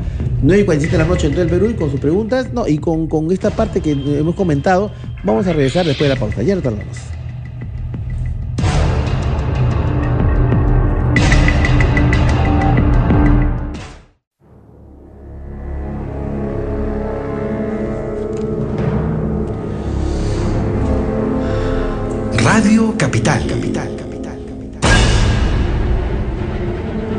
Hola, soy Anthony Cho y este es tu programa Viaje a otra dimensión a través de Capital, eh, tu opinión importa. Saludando a todos los viajeros dimensionales que ya prácticamente desde hace ocho años vienen acompañándome, cada vez más creciente la sintonía. Agradezco a todos los youtubers que cuelgan el programa Viaje a otra dimensión. Nosotros no colgamos ni uno. O sea, nosotros no colgamos, ellos son los que lo cuelgan. Y hay como siete o ocho cuentas de que cuelgan y coleccionan el programa. Saludamos a los Choi Lovers que estuvieron esta noche en el Horror Fest y que me regalaron este monstruito de torta. Vamos a mostrarlo acá, a ver. Ahí está. Un critter. ¿Ah? Un critter, ahí está ahí. Eh, eh, agradeciendo a todos ellos, ¿no es cierto? Por, haberme regalado este, este monstruito en el Horror Fest, ¿no? Agradezco profundamente esta, esta fidelidad, ¿no? Este cariño del dimensional, ¿no? Que de hace ocho años nos, nos, brindamos mutuamente. Y un fuerte abrazo a todos los taxistas, Dios mío. De cada 10 taxistas, 8 o 9 escuchan Viaje a otra dimensión, que es impresionante. Mucha gente me escribe, me dice, hemos entrado a Radio Capital a través eh, del programa Viaje a otra dimensión. Y, y- a través de nuestro vehículo, que, es los taxistas, ¿no? Agradecemos profundamente a todos los profesionales del volante que sábado y domingo nos escuchan, en gran mayoría, a todos los, a todos los miembros del personal de seguridad, los vigilantes, cariñosamente llamados guachimanes, que escuchan nuestro programa y que de hace años no nos, no nos dejan. A todos ellos, muchísimas gracias. Gracias a, a los canales internacionales que han permitido que el único programa que ha salido en History Channel de, Radio Capital ha sido Viaje a otra dimensión. El único programa que ha salido de, Radio Capital en, en Na- National Geographic y Viaje a otra dimensión. A todos ellos muchas gracias. A la gente de History Channel, Discovery Channel, eh, de, Nat Geo, un fuerte abrazo porque han permitido difundir estas ideas con respecto al fenómeno ovni, ¿no? A toda la gente que nos ha permitido hacer investigaciones paranormales y de alguna manera ser pioneros. Con el año 2008 empezamos este programa. Este humilde programa de los sábados y domingos en la noche y hemos generado pues nuestra propia audiencia y que ha generado todo un movimiento. En el 2008 el tema paranormal, el tema ovni, bueno, sí, salía de vez en cuando, ¿no? Pero poco a poco fue generando un movimiento que se vio en las artes, que se vio en la literatura, que se ha visto en el cine que se ha visto en, las investigaciones también paranormales, ¿no? Ahora eh, ya el tema paranormal este, y está en el cine, por ejemplo, con películas como Cementerio General o Maligno. Está en, la- literatura, ha, surgido toda una literatura, tanto de ficción como documental, con respecto al tema ovni paranormal. Ya hay ahora grupos de investigación paranormal, chicos que corren, hacen turismo paranormal en el presbítero maestro. Y nos alegra ser los iniciadores de todo esto fenómeno, cuando en el año 2008 en, en 30 de noviembre hicimos nuestro primer programa en el presbítero maestro y nada se veía este tema, nada. Agradecemos también, por ejemplo, a, a Aldo Miyachiro que sacó estos programas de serie de televisión. El misterio también llegó a la televisión con Zona de Miedo, ¿no? Y nos alegra ser pioneros en esto, agradecemos todo ese apoyo y bueno, y seguir adelante difundiendo estos temas de la manera como lo hacemos, ¿no? Como usted se merece, porque también tu misterio importa. Y hablando de misterio, vamos a hablar de misterios históricos. No estamos acá con Carlos Palacio, que creemos es la persona adecuada para estos temas, porque además tiene una visión muy abierta también del tema paranormal. Una persona, bueno, la inteligencia siempre va está con el tema de la apertura de conciencia. Yo siempre digo eso, ¿no? En fin, Carlos, ¿qué, se ha- qué es cierto de que los movimientos independentistas eran, mas- eran propiciados por la masonería. Se habla que inclusive tanto el movimiento de la Revolución Francesa, la Revolución Americana y bueno, el movimiento independentista en América del Sur fue inspirado, o por lo menos hubo miembros de la masonería, que esta sociedad secreta. ¿Puedes ilustrarnos al respecto, Carlos? Del punto de vista histórico, ¿cómo se plantea esto? Sí, o sea, ha habido influencia de los masones. San Martín y Bolívar tuvieron formación masónica, pertenecieron a logias masónicas allá en. Europa, Ya. pero no fueron los primeros. Ah, ok. Hay que recordar que antes de Bolívar y San Martín está el gran prócer de la independencia venezolana, Francisco de Miranda, Francisco de Miranda. quien en el siglo XVIII todavía va a fundar en, en Europa la Gran Logia Americana, Ok. sí, que es una logia masónica, a la que perteneció luego Simón Bolívar. San Martín, perdón, quien vivió muchos años en Es- España antes de venir a América, eh, también perteneció a logias allá. Primero perteneció a, a una logia en Cádiz, Ya. ¿sí? Y luego perteneció a la logia de los Caballeros Racionales, también en España, Ok. ¿sí? Y luego, eh, justo en esta logia de los Caballeros Racionales de Cádiz, Ajá. de, de España, perdón, Ajá. él asciende al grado tercero. ¿Quién este? San Martín. San Martín. O sea, tenía un, un- tenía un grado dentro de la masonería importante. Al, grado tercero, Grado tercero. que es uno de los primeros. Ah, ok, ok, ok. Recordemos que el grado 33 es el máximo. El grado. máximo, sí lo decían antes, grado 33. Sí, sí, sí. De ahí viaja a Londres. Ya. Y en Londres él conoce a Carlos María de Álvarez, que es este uno de los fundadores de lo que más adelante se va a llamar la Logia Lautaro, Ya. que es una importante logia americana masónica. Ya. Ya de regreso a América en 1812, Ujú. San Martín con Álvarez y otros más este, hermanos de la logia comprometidos con las ideas libertarias, este, van a continuar pues con la, con, con- con la, con la logia, esta vez ya formando la logia Lautaro.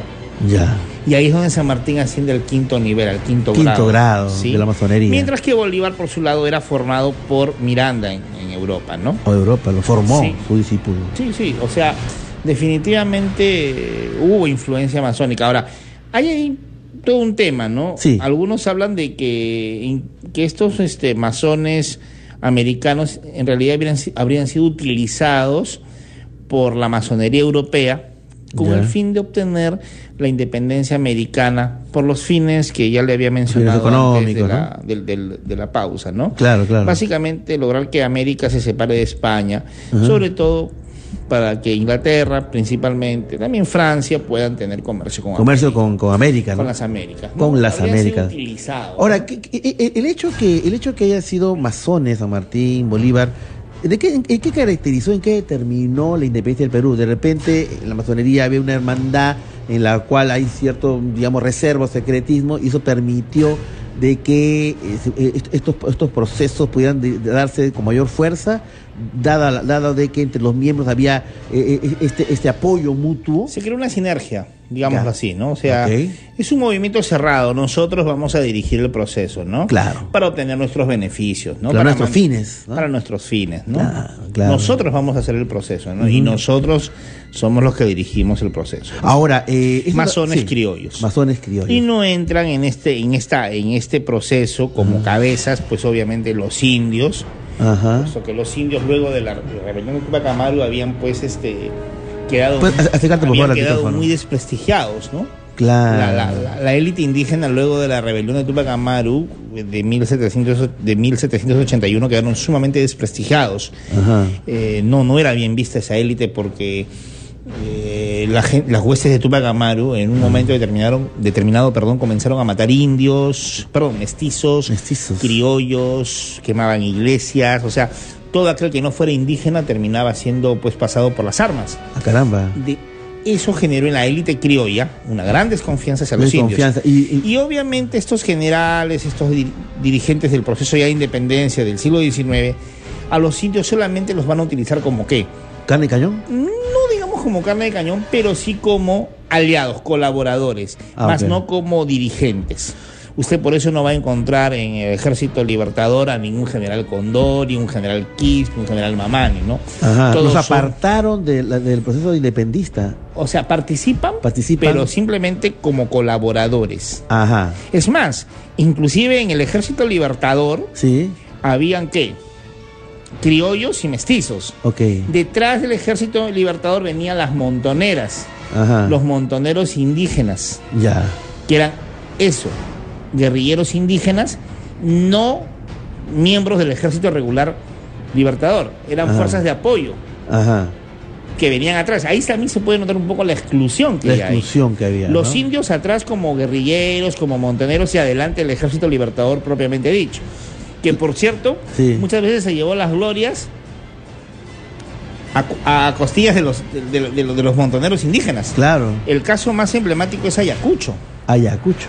Porque en Ayacucho, los libros de historia nos cuentan, ¿no? El general Sucre, con cinco mil y pico soldados, venció al poderoso ejército del virrey La Serna con nueve mil y pico soldados. Ah, su, ¿qué tal, qué tal éxito, ¿Qué no? tal O sea, éxito Sí, de- de los pero lo que no mencionan es que detrás venía una masa enorme de guerrilleros indígenas Claro. que fueron los que colaboraron, Colaboraron. decisivamente en esa batalla para obtener Para ganarla. Sacrificaron, Y sacrificaron. muchos indígenas murieron. Murieron, Entonces, claro. Eso no se menciona. Eso no se menciona. Solamente a, a- a los a los independentistas, este, argentinos, sabían que argentinos, En, sabían en esa, en esa batalla de Ayacucho, pues hay, hay argentinos, hay este venezolanos, Venezolanos. hay este colombianos, Ah. hay de toda nacionalidad, ¿no? Ok, ok.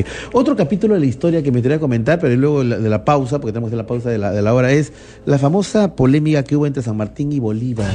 ¿no? Se fue San Martín, se quedó Bolívar. San Martín quería, no quería eh, convertir al Perú en una monarquía, Bolívar no. ¿Qué hay con respecto a eso? Creo que en Punchauca inclusive se reunieron. Vamos a conversar de todo eso después de la pausa. Guayaquil. En Guayaquil. Ok.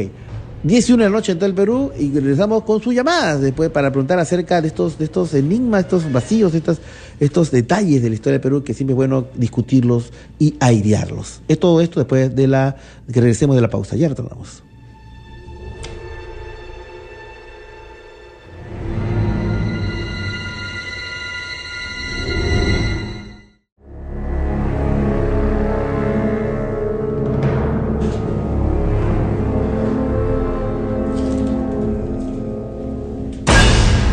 Salto mi celular. Hola, soy Anthony Choi. Este es tu programa Viaje a otra dimensión a través de Capital. Tu opinión importa. Vamos a abrir la central de Radio Capital para que ustedes eh, quieren hacer una pregunta con respecto al, tema de la independencia del Perú o el tema de algún misterio que tengan que explicar sobre el tema de, la, historia del Perú. Llámenos al 212-5353, 212-5353, la línea gratuita de provincia 0800 24802, 0800 24802. Ah, tenemos una llamada. Aló, muy buenas noches. Sí, aló, buenas noches, doctor Choi. Hola, ¿qué tal? ¿Con quién tengo el gusto? Sí, con Herbert de la Flor, estoy hablando desde Cajamarca. Desde Cajamarca, un saludo para toda la gente cajamarquina que nos escucha a través del 105.1 FM y al cual voy a estar allá el miércoles 3 de agosto dando una conferencia por allá. Cuéntanos, tu nombre no lo apunté. ¿Cuál es tu nombre, me dijiste? Herbert de la Flor. Herbert, muy bien, Herbert. Cuéntanos, ¿qué tal? ¿Qué novedades? ¿Tienes alguna pregunta con respecto a- a- a- al tema histórico, este Herbert? No, doctor, eh, bueno, felicitarlo por el programa, ¿no? Ya, Este, gracias.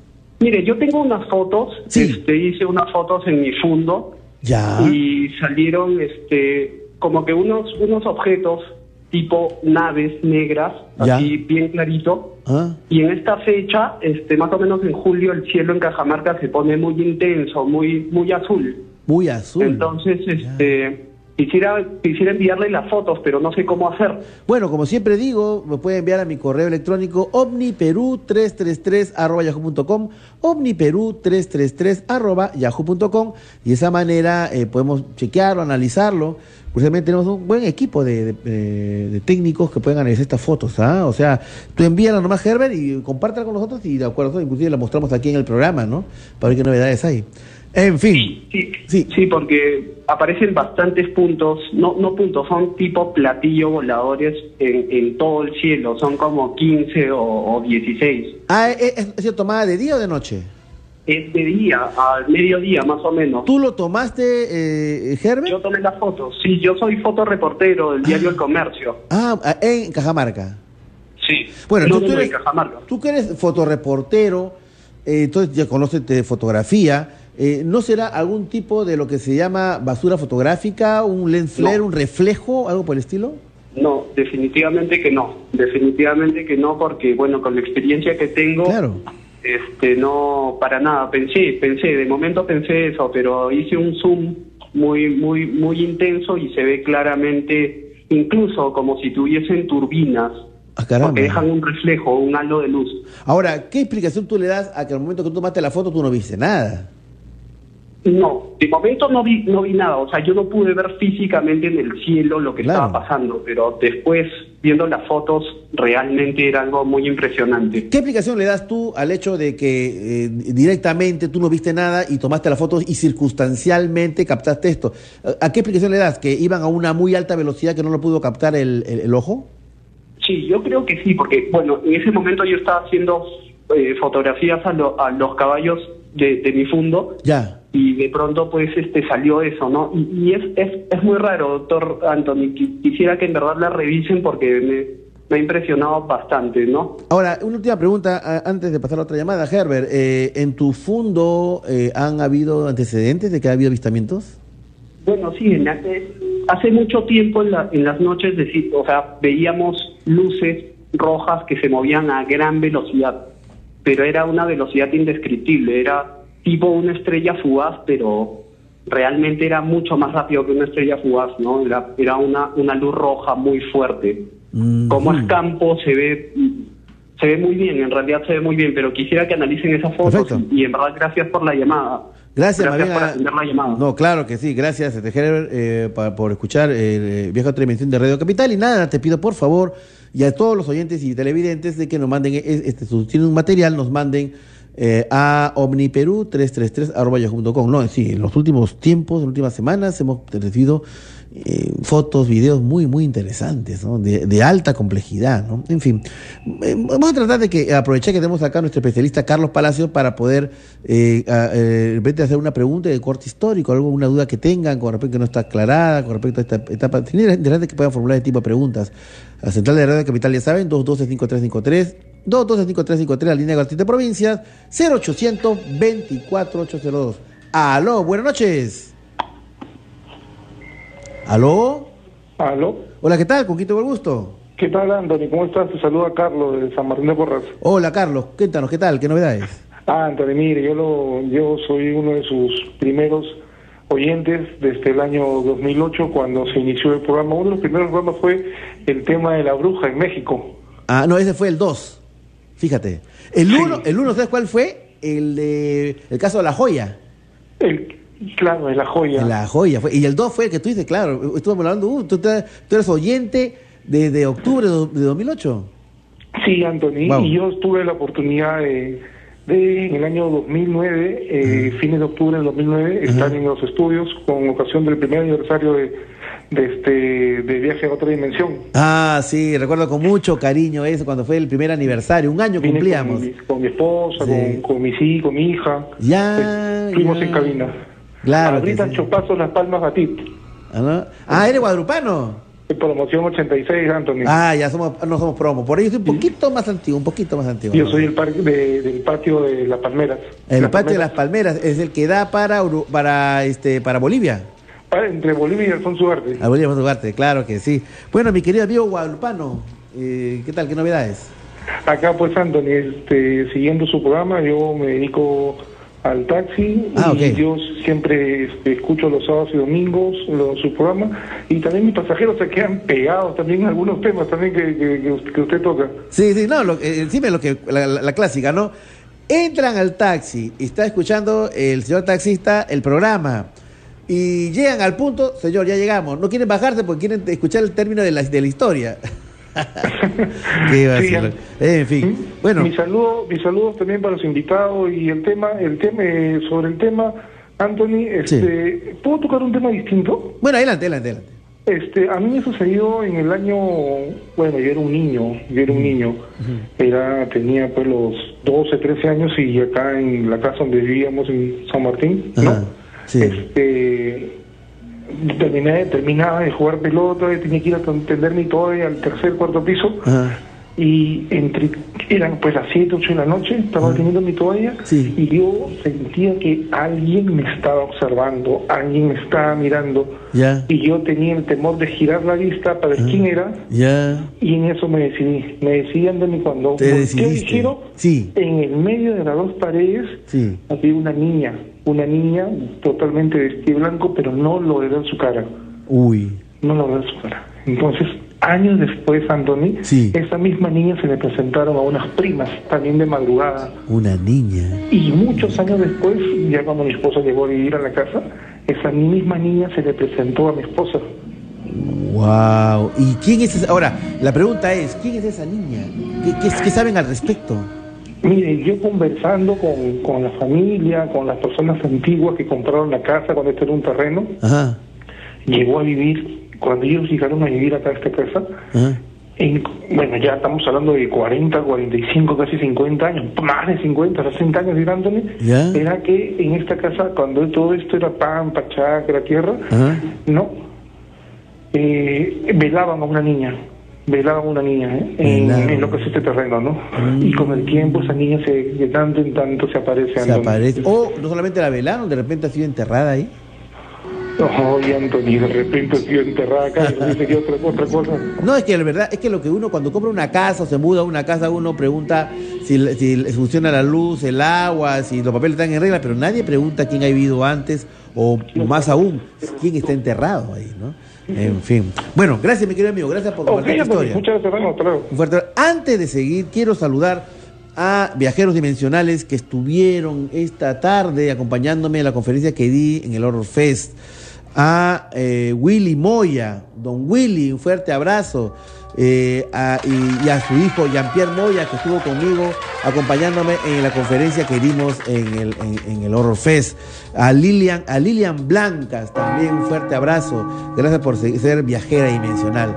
10 y 16 de la noche en todo el Perú y en la próxima secuencia vamos a hablar de otro tema, otro aspecto de la historia del Perú con invitado Carlos Palacios. Eh, nosotros estuvimos haciendo una investigación paranormal en el Castillo Real Felipe. Y una de las cosas que nosotros podemos decir, queridos amigos, es que el Real Felipe es quizás, quizás, no, no, no, no, no, no exageremos, pero por lo menos una de las zonas, uno de los edificios, uno de los lugares históricos en el Perú que son más paranormales. Y tanto así que inclusive vinieron de un programa de televisión en Estados Unidos los Ghost eh, los Ghost Hunters, los cazafantasmas, y dijeron que nunca habían visto tanta actividad paranormal, ni siquiera en Rumanía, tierra de Drácula, ni en Inglaterra, donde hay cualquier cantidad de castillos ingleses paranormales. Lo del Real Felipe es muy, muy fuerte. La pregunta es, ¿por qué? ¿Habrá una explicación histórica al respecto? Carlos, ¿te parece que discutimos todo eso después de la pausa? Sí, está bien. 10 y 17 de la noche, pausa y regresamos. Radio Capital.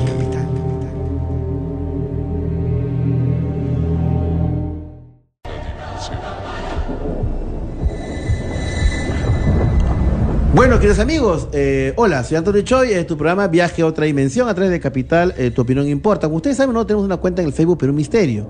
Eh, hemos reestructurado nuestras cuentas sociales y las quiero leer, por favor, para que ustedes nos escriban y nos llamen eh, ahí está, hay fotos de eh, el Horror Fest que estuvimos ahora en la tarde. Ya eh, mi, nuevo, mi nuevo Facebook, o sea, no es que hemos dejado el Perú Misterio, no, sigue también.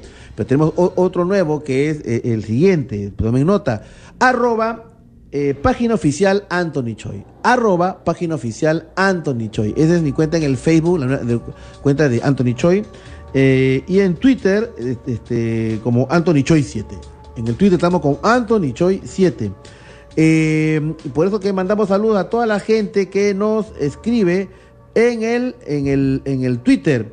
A Alonso Gavilán, a Cible Junior, son viajeros dimensionales, a Ángel Cabrera, a Girardín, un fuerte abrazo, gracias por seguir en nuestro programa, gracias por acompañarme en el Horror Fest. Y eh, ahí estamos colocando también eh, que se está vendiendo, ¿no es cierto?, nuestros videos de nuestras conferencias, los ahora llamados DB Choice. Los, los DB Choice están eh, en la venta ahí. ahí se y tenemos nuestra, nuestra eh, hashtag para que vuelva tendencia. El hashtag es el siguiente: numeral yo también Choi. Numeral yo también Choi. ¿Ah? Así que escriban ahí al, hashtag numeral yo también Choi. ¿Ah? Y ahí está que se va risa una leyenda de la de la, taumaturgia, es decir, de la de la radiofonía nacional, Alejandro Pérez Perrito, al cual vamos a decir unas cuantas palabras a Lucía hasta la fecha. Hola Alejandro, ¿qué tal? Muy buenas noches. Doctor, ¿qué tal? Buenas noches. Bien, Alejandro, ¿qué tal? ¿Qué tal empezamos el programa? ¿Todo bien? Muy bien, tranquilo. Como debe ser. Con un poco de frío, ¿no? ¿Qué hace afuera? ¿Afuera, afuera haciendo frío? Sí, sí, sí. Ah, caramba. Ya, bueno, cierto, nosotros terminamos a las 11 de la noche y es una... Gracias, Alejandro. Y estamos pues en conversación con ustedes, conversando, riéndonos, asustándonos mutuamente, este, con todos los temas que hace ocho años venimos conversando con ustedes. Y termina el programa y las luces se apagan. Eh, nos despedimos hasta el próximo fin de semana. Salgo del edificio de RPP. El viento frío y la noche choca en mi rostro. Doy, doy unos pasos y me pierdo en la noche. Dirigido a mi casa. Este, y esa es a veces la sensación de, de orfandad que da cuando uno está en compañía y en el calorcito de todos ustedes que me siguen en todo, a nivel nacional, en, el extranjero, ¿no? gente que nos escribe de Japón, de Australia, de España, y no, no solamente, miren, la- las colonias peruanas, también tenemos ya amigos mexicanos, colombianos, argentinos que nos escuchan, e inclusive norteamericanos, esa noticia de, ese, ese- ese- esa, esa eh, universidad norteamericana en la cual enseñan español y que le dan como ejemplo que escuchan nuestro programa para ir a practicar su español. Eh, No tengo el nombre de la universidad, caramba, de Estados Unidos. Creo que es de North Carolina, de Carolina del Norte. Me lo voy a traer, para todos ellos un fuerte abrazo, cómo no. Eh, Carlos, eh, estamos con Carlos Palacio, historiador de la Universidad Católica. Carlos, el Real Felipe. ¿No? Yo he estado en el Real Felipe tres veces, ¿no? hemos hecho investigación paranormal ahí. Y sí, es cierto, se siente mucha la presencia. Yo recuerdo que un día pusimos una grabadora en una zona que después eh, que era el Torreón de la Reina, ¿no? Y grabamos cosas raras, ¿no? Como relinchos, gritos de gente. ¿Por qué, desde un punto de vista histórico, eh, eh, es la historia dramática de- del, del castillo Real Felipe Carlos? A ver, eh, la construcción como tal data del siglo XVII, es una construcción colonial.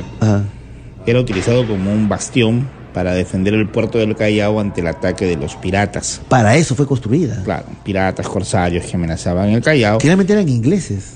Ingleses, holandeses, Holandeses. básicamente, ¿no? Ya. Entonces, el, el- el Real Felipe se construye con esa intención. Ok. Servir de un bastión de defensa para el puerto del Callao ante el ataque de estos piratas y corsarios. Ok.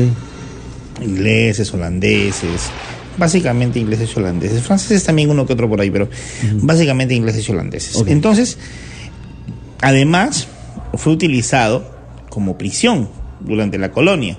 Ajá. Sobre todo para aquellos este, personajes que eran considerados como enemigos de la, de la corona, del virreinato, personajes que eran considerados como peligrosos, como sediciosos. ¿no? Sobre todo eran, se podría decir lo que actualmente se conoce como presos políticos. Eh, sí, podría considerarse Eh, enemigos de la corona. enemigos no, de la no es que había corona. delincuencia común. No, esos no iban ahí. Esos no iban Eh, ahí. Esos eran enviados básicamente a otro tipo de cárceles, ¿no? Ya.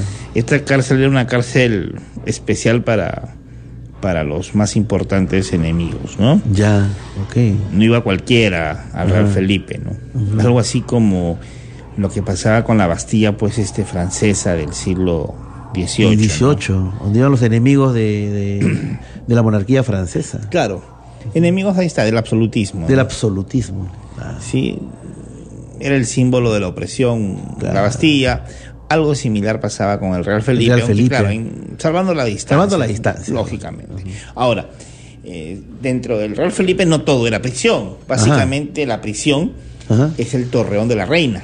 Esa era la prisión. Claro. Ah. El Torreón del Rey también tiene algo de eso, pero eh, las mazmorras más este Más, más, in- inhumanas. Y las más las más duras están Las en el. Torreón de la Reina, que he visitado. Claro. Sí, yo, claro. Yo- los yo- prisioneros son, están literalmente de pie De en pie. pequeños espacios Sí, donde solamente cabe un cuerpo de pie. sí, sí, sí. Tienen que estar de pie.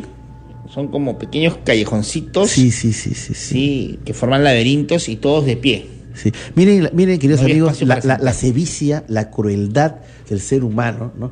De construir cárceles en los cuales los cuartos donde iban, este, entraban las- los prisioneros eran tan chiquitos, tan estrechos, que no podían echar, no podían sentarse, tenían que estar de pie. ¿no? Y eran como una especie de laberintos, ¿es cierto? Como unas- Sí, unos cuartos largos, eh, Muy estrechos y oscuros y fríos. oscuros y fríos. ¿no? Qué terrible. Donde ahí así comían, hacían sus necesidades, Todo ahí. todo. Dios mío. El sufrimiento es muy fuerte. Fue atroz. De pirata que era capturado, era llevado ahí. Prisionero, de, eh, enemigo de la corona española, era llevado ahí. Sedicioso, sospechoso, Sospechosos. inglés o cualquier personaje contrabandista que estuviera yendo contra los intereses máximos de España, ahí. ese era su destino. Ahora, pero no solamente fue en ese momento en que, digamos, hubo este sufrimiento, este hacinamiento de prisioneros y este cruel sufrimiento que le- se les daba, sino hubo el momento cuando ya estaba triunfando, eh, digamos, el, el- el proceso libertador y ahí creo que fue el último bastión de resistencia española, pues, ¿no? Cuéntanos Claro, eso, por favor. eso ya es el siglo XIX. Ya se fue en el siglo XIX. Claro, el rey Felipe fue, fue visto siempre como una presa tanto por el ejército realista como por el ejército libertador. Ajá. Por su posición pues estratégica en el Callao. Claro. Tiene el tienes el Real Felipe controlado, Ajá. tienes al tienes al Callao bajo tu control. Ajá. Puedes claro. ahí controlar todo el tráfico marítimo, Ajá. tanto claro. comercial como militar. Ahí están los cañones apuntando, pues, ¿no? Claro, entonces, este, de ese punto de vista, pues era un, una posición estratégica. Estratégica, ¿sí? desde el punto de vista militar. Entonces ahí, este, van a tomar el control los patriotas, los realistas, los patriotas, hasta que en 1824, en el mes de febrero, Ajá. el 23, 22 de febrero, eh, finalmente una columna española de 2.800 hombres al mando del general Ramón Rodil Rodil. toma el control del Real Felipe, Real Felipe. y de la plaza del Callao en realidad. Todo el. Callao con sus 8.000 habitantes más los 2.800 soldados que están dentro de la fortaleza Ajá. se van a hacinar, perdón, se van a trincherar Se ahí. atrincheran en Real Sí. Felipe, estos 2.800 soldados Más, españoles. sí, con toda Ah. la plaza del Callao bajo su control, ¿no? Y Pero- desde ahí van a, a intercambiar disparos de artillería, tanto con las este, fuerzas eh, marítimas patriotas como Ajá. con los patriotas que se ubicaban en Bellavista. Ajá. Van a intercambiar disparos. Ahora, están rodeados. Están rodeados esos 2.800. están estaban, cercados. decía que estaban con sus mujeres y sus hijos. Eh, o sea, son muchas de estas personas son familias criollas de la élite que se han atrincherado, Atrincherado ahí. Pero ¿cuál era el objetivo? Si estaban rodeados de la Fuerza Libertaria de San Martín. Eh, no, no, ya no son libertarios de San Martín. ya no son, ¿qué son? Ya son, estamos hablando del año 24. Ya 1824. Son los de las fuerzas gran colombianas de Bolívar. De Bolívar. Rodeados por Bolivia desde mar, desde tierra, desde Bellavista. Era el suicidio. Claro, es que lo que pasa es que el general Rodil es un hombre Terco. Es un, más que eso, es un militar con un alto sentido del honor. Del honor. Del honor del siglo y XIX. de su responsabilidad de cumplir con las órdenes que se les ha, se le ha dado, defender la plaza y la fortaleza hasta el final. El rey de España me asignó este, este papel y yo llego hasta las últimas. Pero hay que tener en cuenta el contexto. Ajá. Siglo XIX, es la época del romanticismo. Claro. Todo el mundo está dispuesto a dar Su vida. por sus ideas, ¿no? Claro, ¿no? por sus ideales. Qué, qué alejados estamos de ese pensamiento del siglo XIX, ¿no? ¿sí? Entonces Rodil toma el control del, del Callao de- y del Real Felipe en, en- en febrero del 24, Ajá. pero recordemos que en diciembre de ese mismo año, el 9 de diciembre, se produce la batalla de Ayacucho, De Ayacucho, donde triunfan los, los y, la, patriotas. y la posterior este, eh, capitulación de ese mismo día, el 9 de diciembre. Se rinden en España Ayacucho. reconoce formalmente el- la rendición. España reconoce Eh, la rendición. O sea, España acepta la independencia del Perú. Claro. ¿Y qué pasaba con los españoles que estaban en el Real Felipe? Entonces, después de esa ¿Qué te capitulación? Vamos a hacer un- que quedémonos ahí en suspenso, porque para contar con lujo de detalles desde el punto de vista histórico el trágico final del Real Felipe y que cómo esto puede haber influido en la fuerte presencia paranormal que existe ahora en el Real Felipe. 10 y 33 de la noche de todo el Perú, ya regresamos en viaje a otra dimensión a través de Capital.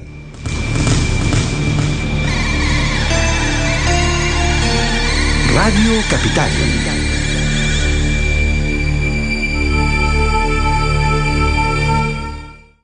Viaje a otra dimensión.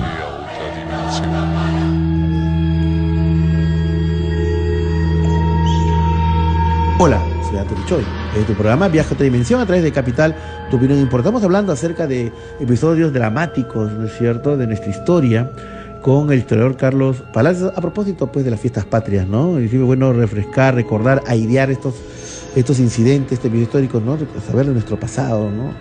Eh, episodios, en realidad, eh, sí, dramáticos.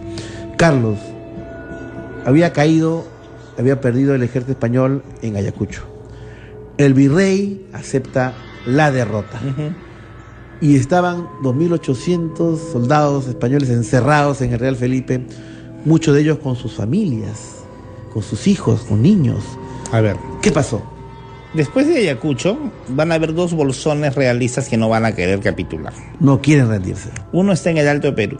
En, Son- en el Alto Perú, Alto que es ahora Bolivia. Bolivia. El general Casimiro Lañeta, con 4.000 hombres, no se quiere rendir. Ya. Él dice, no. Yo me mantengo fiel a España. Es más, se proclamó virrey del Alto Perú. Ajá. Pero fue una, cosa, una cuestión efímera. En enero del año 25 las tropas de Sucre entran al Alto Perú y sus mismos soldados, los mismos oficiales de Casimiro Lañeta lo terminan asesinando y se rinden ante las tropas del, del Ejército Libertador. Pero no pasó lo mismo con este Rodil, En el Real Felipe. en el Real Felipe. A Rodil cuando le llevan pues la carta de, el- que el propio Canterac le envía diciéndole, ¿sabes qué? Ya tienes que entregar la plaza, la fortaleza. Ya renda- nos derrotaron los patriotas, Sí. nos rendimos, vi- vivía el Perú. Él, él dio a entender, ¿saben que A mí no me vengan con leguleyadas, con papelitos. No me vengan con leguleyadas. Esto para mí no sirve nada. Nada. Plac, plac, plac, Rompió el papel. Y ¿sabes qué? Yo voy a seguir en mi postura porque el único que me puede ordenar salir de aquí es el rey. El rey. Y el rey no había aceptado la derrota. No, Fernando VII siguió Terco. Siguió terco hasta, hasta, hasta la década de 1830, todavía seguía firmando edictos. Ya. Y seguía no firmando- aceptaba haber perdido las colonias. No, el virrey seguía, el rey, perdón, Fernando VII hasta, hasta la década de 1830, como le repito, seguía firmando edictos Ya. para las colonias en América. Él- Y, él- y para ya él- eso no servía. Claro, eran edictos que obviamente nadie los... No tenía sentido. solamente tenían validez en dónde, en Cuba, que era la, la- la única colonia que había quedado en, en, en América, ¿no? De Entonces- todo el vasto imperio, eh, imperio colonial. ¿Tú no crees que Rodil, al romper ese papel, dice: Yo no me rindo, me quedo aquí encerrado? Selló el destino de toda esta gente que Claro, estaba encerrada. definitivamente que sí, está sellando el destino. ¿Qué pasó con la gente que vivía adentro? ¿Quiénes están ahí? No, no son Ah. cualquiera. No son solamente cualquierita, son solamente los soldados que están ahí. Ajá. En la plaza, dentro del Real Felipe. Sí. No le hablo de la población del Callao, que también está bajo el control de Rodil, sino de la población que se ha metido adentro del Real Felipe, que no Ajá. hay ya. No tienen otra opción que quedarse hasta el final. Ajá. En- hay personajes de la alta sociedad criolla. Sí. Como personajes de la alta, sociedad, sociedad criolla limeña. Ajá, Estaban que ahí. que justamente, como le dije al comienzo, eh, Bolívar acusó pues a nuestra élite de, de traicionera, de, de bastante desleal, con- que iba con muchos dobleces, muy con- era una sociedad donde se, con, se, se armaban muchas intrigas. Ya, la sociedad Bueno. limeña. Eso decía Bolívar. Bolívar fue descubriendo ah, una a una estas intrigas. ok. Primero la del primer presidente proclamado en el Perú, Ajá. ¿sí? Sí. Ribagüero, Ya. ¿sí? José de la Ribagüero Ajá. y Sánchez Boquete, primer presidente del Perú. Bolívar lo descubrió negociando con el virrey La Serna una alianza para sacar a Bolívar del Perú. Ah, sí. Ribagüero se tuvo que escapar eh, del Perú, huir. Huir. El segundo presidente que fue proclamado justamente ante la tradición de, de Ribagüero es el marqués Bernardo de Torretagle. Ajá. Y justamente a comienzos de 1824 también se descubre que Torretagle estaba conspirando contra Bolívar.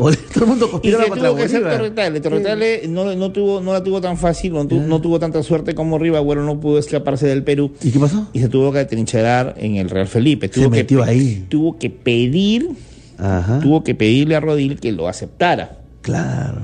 Y Y buscó tuvo que ingresar refugio. él con su familia y mucha, y muchos Entró eh, él con su familia, y muchos miembros de la nobleza criolla Se trincheraron ahí. y muchos miembros de la nobleza criolla limeña, justamente lo que yo le estoy diciendo. Mm. Ya. Se atrincheran, se atrincheran ahí. Ya. Y es más, el presidente Torretagle presidente del Perú, segundo presidente del Perú, Ajá. se asoma por uno de los torreones, por uno de los este, puestos de, de centinelas, con una bandera diciendo viva el rey.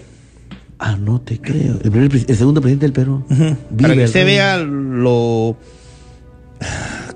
era pro, lo veleidosa, podríamos decir que era nuestra... O pro hispana. Nuestra élite, ¿no? Pro Pro- hispana. Sí. Parece una, una palabra suave. Las ambigüedades con las que iba nuestra élite, ¿no? Claro. Y que eh, de alguna manera a, a lo largo de los años se ha visto mucho esto, ¿no? Sí, en, sí, en la- en definitivamente. las clases políticas. El poco interés por lo... o el poco compromiso por los intereses del Perú. Así es. El poco compromiso que y que se ha visto muchas veces en muchas de las clases políticas a lo largo de diferentes gobiernos. Desde Hasta nuestros días. Hasta nuestro Eso viene desde ahí, queridos amigos. Viene desde ahí. En fin, genéticamente, no lo sé, culturalmente aprendido, no lo sé. Pero en fin, ¿qué le pasó?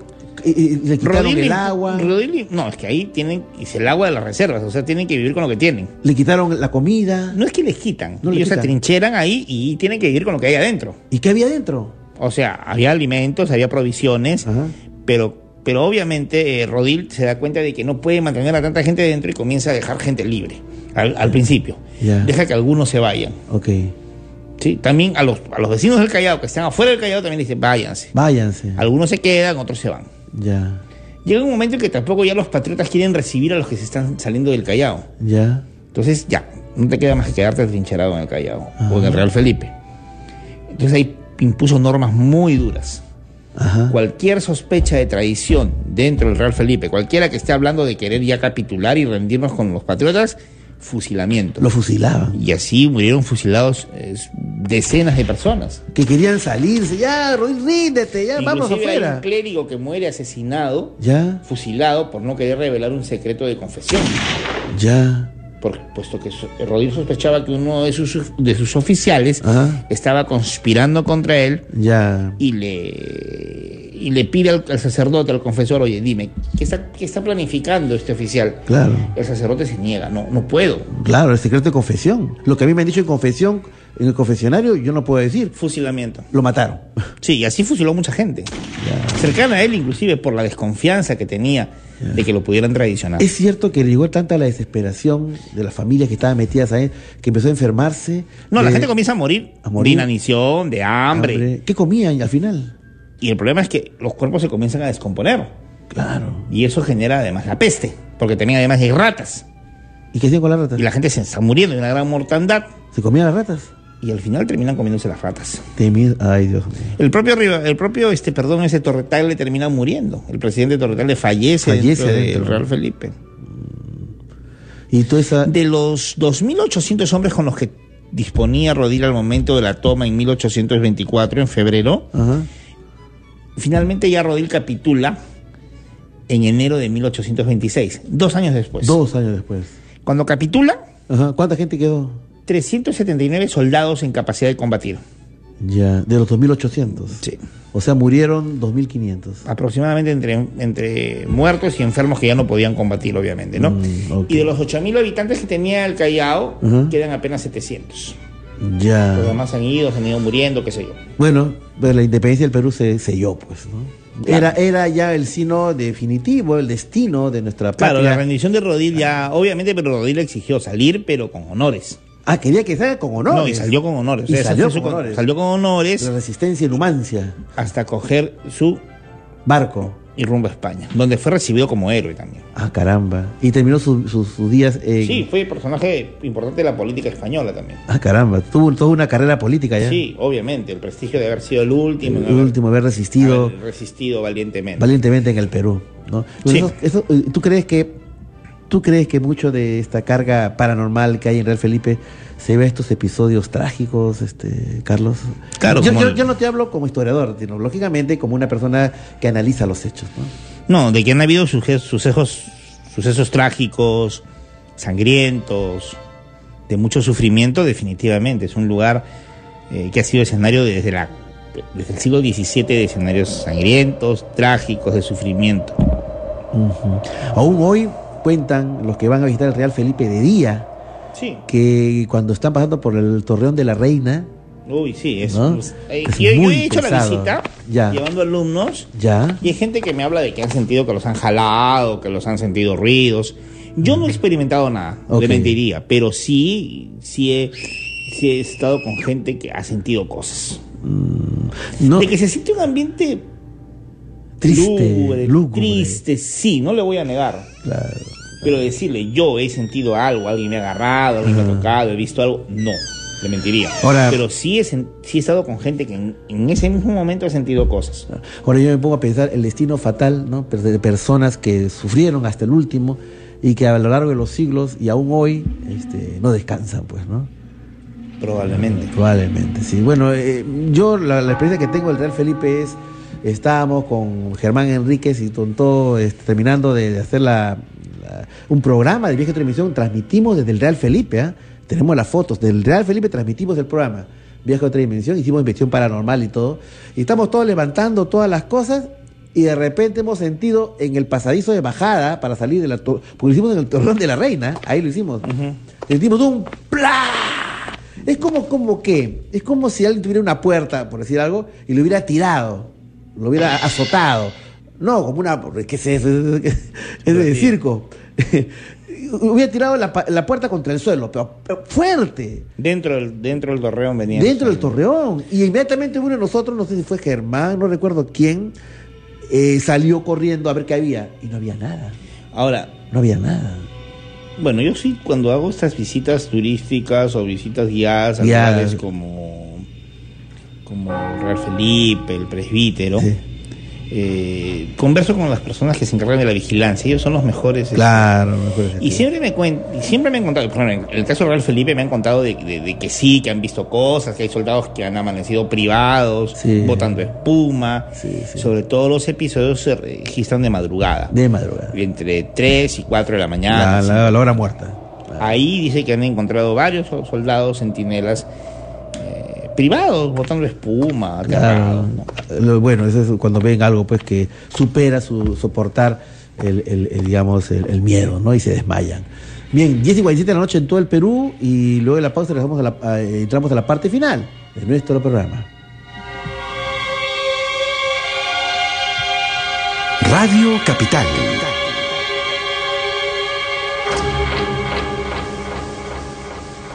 Estás escuchando Viaje a otra dimensión. Hola, Antonio Choy, tu programa Viaje a otra dimensión a través de Capital, tu opinión importa. Esta noche, en Misterios de la Historia del Perú, tenemos una llamada. Aló, buenas noches. Buenas noches, Hola, ¿qué tal? ¿Con quién tengo el gusto? con la señora Mari Díaz. Señora Mari, ¿qué tal? Buenas noches. Cuéntanos, Sí, ¿qué buenas tal? noches. Valió la pena. Me he escuchado por teléfono toda la conferencia de historiador más los comerciales. Imagínate, mil disculpas, Pero vale señora la Mari. pena, vale la pena. Y lo Ok. felicito por el programa. Muchas Muy gracias. interesante y soy de años su seguidora. Muchas gracias. Mire, eh, con respecto quisiera yo eh, hablar sobre la corriente, hay la bolivariana y la sanmartiniana. Ajá. Le quiero decir que Bolívar, Sí. Bolívar fue, yo según lo que he estudiado y lo que he leído, fue, mi conclusión fue un enemigo del Perú. Ajá. ¿Ya? Mire, eh, porque primero desmembró el Perú. Ya. En Colombia, él era un negrero. En Colombia tenía sus minas. Ujú. No era una persona eh, muy dadivosa, Dadivosa. sino era muy altisonante, muy tirano. Y en otros países como Venezuela y Ecuador lo Ajá. endiosan. Lo he visitado en Ecuador y incluso eh, dicen que allí tienen una mesa, como él era pequeño, de estatura, se paraba y para poder ser más que los otros. Ah, caramba. Algo más, Sí. en, en- una dama en Huánuco Ajá. le dio su cachetada porque él quiso sobrepasarse. Ajá. Encima mano hay larga. cosas de Bolívar que, bueno, no nos gustaría saber más. Ahora, Claro. ¿por qué se ganó en Junín? Ajá. Porque Rasuri Ajá. lo desobedeció. ¿no? Y hay muchas cosas más y el señor historiador deberá saberlo al respecto. Muy bien. Pero como yo le digo, Sí. gracias a, a Bolívar, fue él nos desmembró. No fue el Perú que nosotros hubiésemos querido eh, tener. ¿no? Ok. Así Muy bien, señora Mari. Esa es, esas son mis apreciaciones. Claro, y, Buenas y- noches. y- y la- y las apreciamos. Muchas gracias, señora Mari. Carlos, ¿qué piensas? Eh, eh, ¿Es el papel de Bolívar eh, de ser el enemigo del Perú que desmembró, ¿no es cierto?, nuestro país. A ver, aclaremos algunas cosas. A ver, ¿qué piensas tú? Bolívar no era enemigo del Perú, propiamente. Era enemigo de esta élite criolla limeña, Ajá. conspiradora, que confabulaba intrigas, Ya. que provocó la salida de San Martín. Ajá. Porque, porque si San Martín se va, no es por la culpa de, de Bolívar, se va cansado de que en un año de gobierno apenas Ajá. la élite criolla limeña le ha hecho la vida imposible. Por eso se va San Martín. Ya. ¿Ya? Muy bien. Y Bolívar no está dispuesto a aguantar tantos dobleces. Mire usted la- las tradiciones de los dos primeros presidentes. Mm, Entonces Bolívar dice, yo acá voy a poner orden. El objetivo es sacar a los españoles del Perú. Así no le guste a la élite criolla. Limpia. Ok. ¿Sí? Ahora, eso es cuanto a si fue Pero el, enemigo. el tema del desmembramiento territorial. Ahora, eh, la señora está haciendo referencia a que el Alto Perú se separa del Perú y se convierte en Bolivia. ¿Por Ajá. presión de quién? Del general Sucre, mano derecha de Bolívar. De Bolívar. Pero bueno, hay que ser, hay que ser objetivos en esto. El Alto Perú, Ajá. desde 1776 ya no era parte del Perú. Con las reformas borbónicas pasó a ser parte del virreinato del Río de la Plata.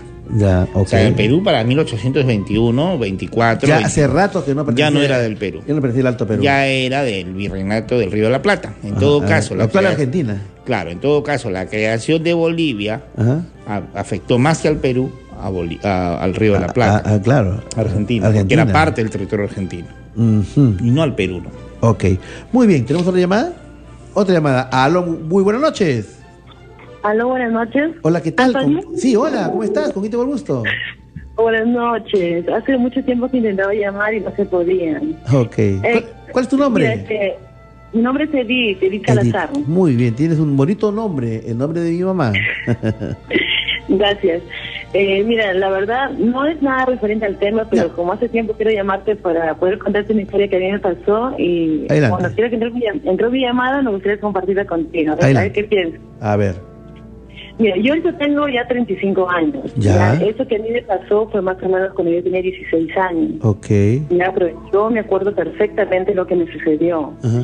Fue en la provincia de Huancayo cuando yo viajé con mi abuelita ¿Ya? y ella tenía su casa cerca de una chacra. Y ahí, pues, tú sabes que la sierra, las casas, ni una casa es pegada, es una- son una casa es cada, cada cierto espacio. Claro, una por acá, otra por allá. Claro, por aquí, ¿no? Pero al, al costado de la casa de mi abuela Ajá. había una capilla. Ya. Ya, un- una capillita chiquita donde iba la gente a rezar, a poner flores, ¿no? Ya. Era una tarde día normal, ¿no? yo estaba jugando con todas mis amigas ahí este, en- afuera en la pista, Ya. ¿Ya? Y de repente vemos una señora que está está llorando, pues ahí vestida de negro, bien tapada de negro, Ya. agarraba unas flores y llorando en la capillita, y lloraba fuerte la señora. Ya. ¿no? Y como yo iba de viaje de vez en cuando, yo no sabía nada, Ya. mis amigas me dicen, Edith, métete a tu casa, es la llorona, me dicen así. La llorona. Así me dijeron. Entonces yo como, bueno, no, eh, esa edad yo todavía era inocente, creo, yo me la creí y me fui corriendo. Ok. Pero yo, pero yo grité, Ya. yo grité y me metí corriendo a la casa. Ya. Mira, ni, no me vas a creer, ni bien cerré la puerta de la casa, empezaron a tocar mi puerta. Ya. Ya, y, mi, y mi perrito, tenía un perro chiquito, se quedó afuera, ni siquiera tuve tiempo de meter al perro. perrito. O sea, tú te, tú se metiste a tu casa cuando viste a la llorona y de repente empiezan a tocar tu puerta. Claro, o sea, Y el perrito, o sea, Alejandro Pérez se quedó afuera. Mi perrito se quedó por ahí, uno chiquito, y ahí, ahí en la sierra, pues la, la puerta se tranca con palo, con madera, con Claro, todo lo que haya, claro que sí. Yo, y yo agarré todo tipo de madera era, era, y yo lo tranqué y el perrito ladraba, ladraba, pero como si estuviese asustado y desesperado, el perrito afuera ladraba. ¿Ya? ¿Y? yo no sabía qué hacer porque yo sí estaba muerta de miedo, ¿ah? Yo estaba muerta de miedo. ¿Y qué pasó? Y de- después, después de un rato dejaron de tocar y mis amigas gritan, no, Edith, ya puede salir, ya está, ya no está, me dicen. Ya. Y yo con miedo, pues abro la puerta y mi perrito me mueve la cola y eh, está en- por mi pierna dando vueltas. ¿Ya? Y yo veo, pues, digo, ¿dónde está esa señora que lloraba? ¿Sí? Y veo porque yo estaba ya como al frente cruzando el río, estaba en la chacra. ¿Ya? Y- pero la señora pa- parece que caminaba, no sé, rápido. ¿Ya? Y cuando mis amigas se acercan, ya no estaba en la chacra, ya estaba de frente, había, había una, una pista bien larga, Ya. ya estaba de frente llegando a la plaza. Wow. Yo no sé, ¿Cómo ¿verdad? hizo? Mira, esa es una historia tan real que a mí me pasó. Claro. Y, y cuando, cuando yo, yo le tomo interés a esto, porque una vez escuché en tu programa Sí. Una historia similar. Sí, sí, ¿no? claro. Sobre, sobre la llorona. Sí, sí, sí. Y la señora no caminaba, parecía que volaba, porque para que camine tan rápido. Tan rápido y se mueve a lo largo de la ciudad. Y, Muy bien, y Edith. después yo le pregunté, a la, ya cuando mi abuela regresó, ¿no? Y ahí la- las mamachas se juntan ahí para conversar. A conversar las mamachas. Sí. no, ¿qué cosa era eso, no? Porque, Ajá. o sea, no, ¿por qué el perrito ladraba tanto? Y la Ajá. historia ya que dice que cuando viene la llorona a, a- así a fastidiarte tu casa a molestarte, Ajá. toda la persona que tiene un animal, un perrito, Ajá. ¿no? Dice que el, el perrito no le, dice que conversan con ellos. Ya. Dice, no, si tú quieres pasar, tú quieres llevarte a mi dueña, tienes que contar todos mis pelos. Y si tú puedes contar, yo te dejo pasar, le dicen. ¿no? Y, pero como es imposible, bueno, es Claro. una historia, ¿no? A menos que sea un perro Como es peruano. ¿no? imposible, ellos se van. Muy se bien. van, ¿no? Muy bien, Edith. Oye, pero bueno. de verdad, yo, yo me quedé con esa historia así, Claro. asustada, asustada, que no quise volver a viajar nunca más allá a la sierra. A la sierra, no, pues este, imagino, en todo sitio está la llorona. No, Acá también en. Lima ha habido ese caso de la llorona. Edith, tenemos que terminar nuestro programa. Gracias, mi querida amiga dimensional. Un fuerte abrazo. Carlos, antes de terminar, eh, ¿hay antecedentes de, de ese tema de la llorona? No sé si en la República o en la colonia se ha hablado de esto. ¿O ¿Es algo contemporáneo? ¿Sabes algo al respecto? He escuchado algunas historias de la vida negra, ¿no? La llorona. Sí, ¿no? Pero de ahí hablar de... Antecedentes. Como en. México, que es muy fuerte esa tradición. Ah, ¿no? sí, claro, claro que sí. Sí, sí, sí. Lamentablemente, pues no nos da el tiempo para conversar sobre también la historia de los supuestos este, espectros y almas en pena de Palacio de Gobierno. Ah, es un tema que ahora que hay el cambio de, de- de- el cambio de, mando político de hablar. Que esa es otra historia, ¿no? Es historia. Desde Claro. la época de, de la muerte de Pizarro en adelante hay una serie de hechos violentos Claro que sí. y de almas en pena. Pero bueno, Carlos, va a haber oportunidad nuevamente de, de hacer una segunda parte de estos misterios históricos. Y te agradezco profundamente haber estado aquí, Carlos. Eh, no sé si alguna persona quisiera un tipo de, de- de consultoría histórica o etcétera. Yo sé que también tú das clases particulares al respecto. No sé, ¿tienes un teléfono que de repente quieras compartir? con- Claro, me pueden encontrar al 999 Ujú. 617 Ya. 750. Perfecto. 999-617-750. Sí. Perfecto. Carlos, un gusto nuevamente haber estado aquí en el programa. Muchas Y gracias. gracias por haber participado de él. Ok, bien, queridos amigos, estamos llegando a la parte final del programa. Ha sido un gusto haber estado estos dos días, ayer con la entrevista con Dross y hoy día con los misterios del Perú. Eh, gracias por haber estado. Nuevamente agradecimiento a toda la gente que me ha seguido en el Twitter. Ya saben, tenemos el nuevo Facebook, arroba eh, página oficial, eh, página oficial Anthony Choi y eh, los, eh, la, venta de, mi- de mis videos están como no en ambas páginas, tanto en Perú Misterio como, nuevamente repito, arroba página oficial Anthony Choi. Simplemente me queda decirles, como siempre digo, esperar con ansia nuestro reencuentro el próximo fin de semana, cuando nos encontremos y digamos, expandan sus conciencias, abran sus corazones y no se olviden, vigilen los cielos, vigilen los cielos, vigilen los cielos. Felices fiestas patrias.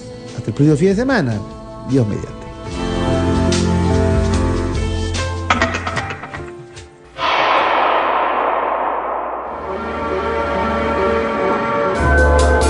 Viaje a otra dimensión. Con el doctor Anthony Choi. Sé parte de esta extraña y alucinante experiencia. Todos los sábados y domingos a partir de las 8 de la noche.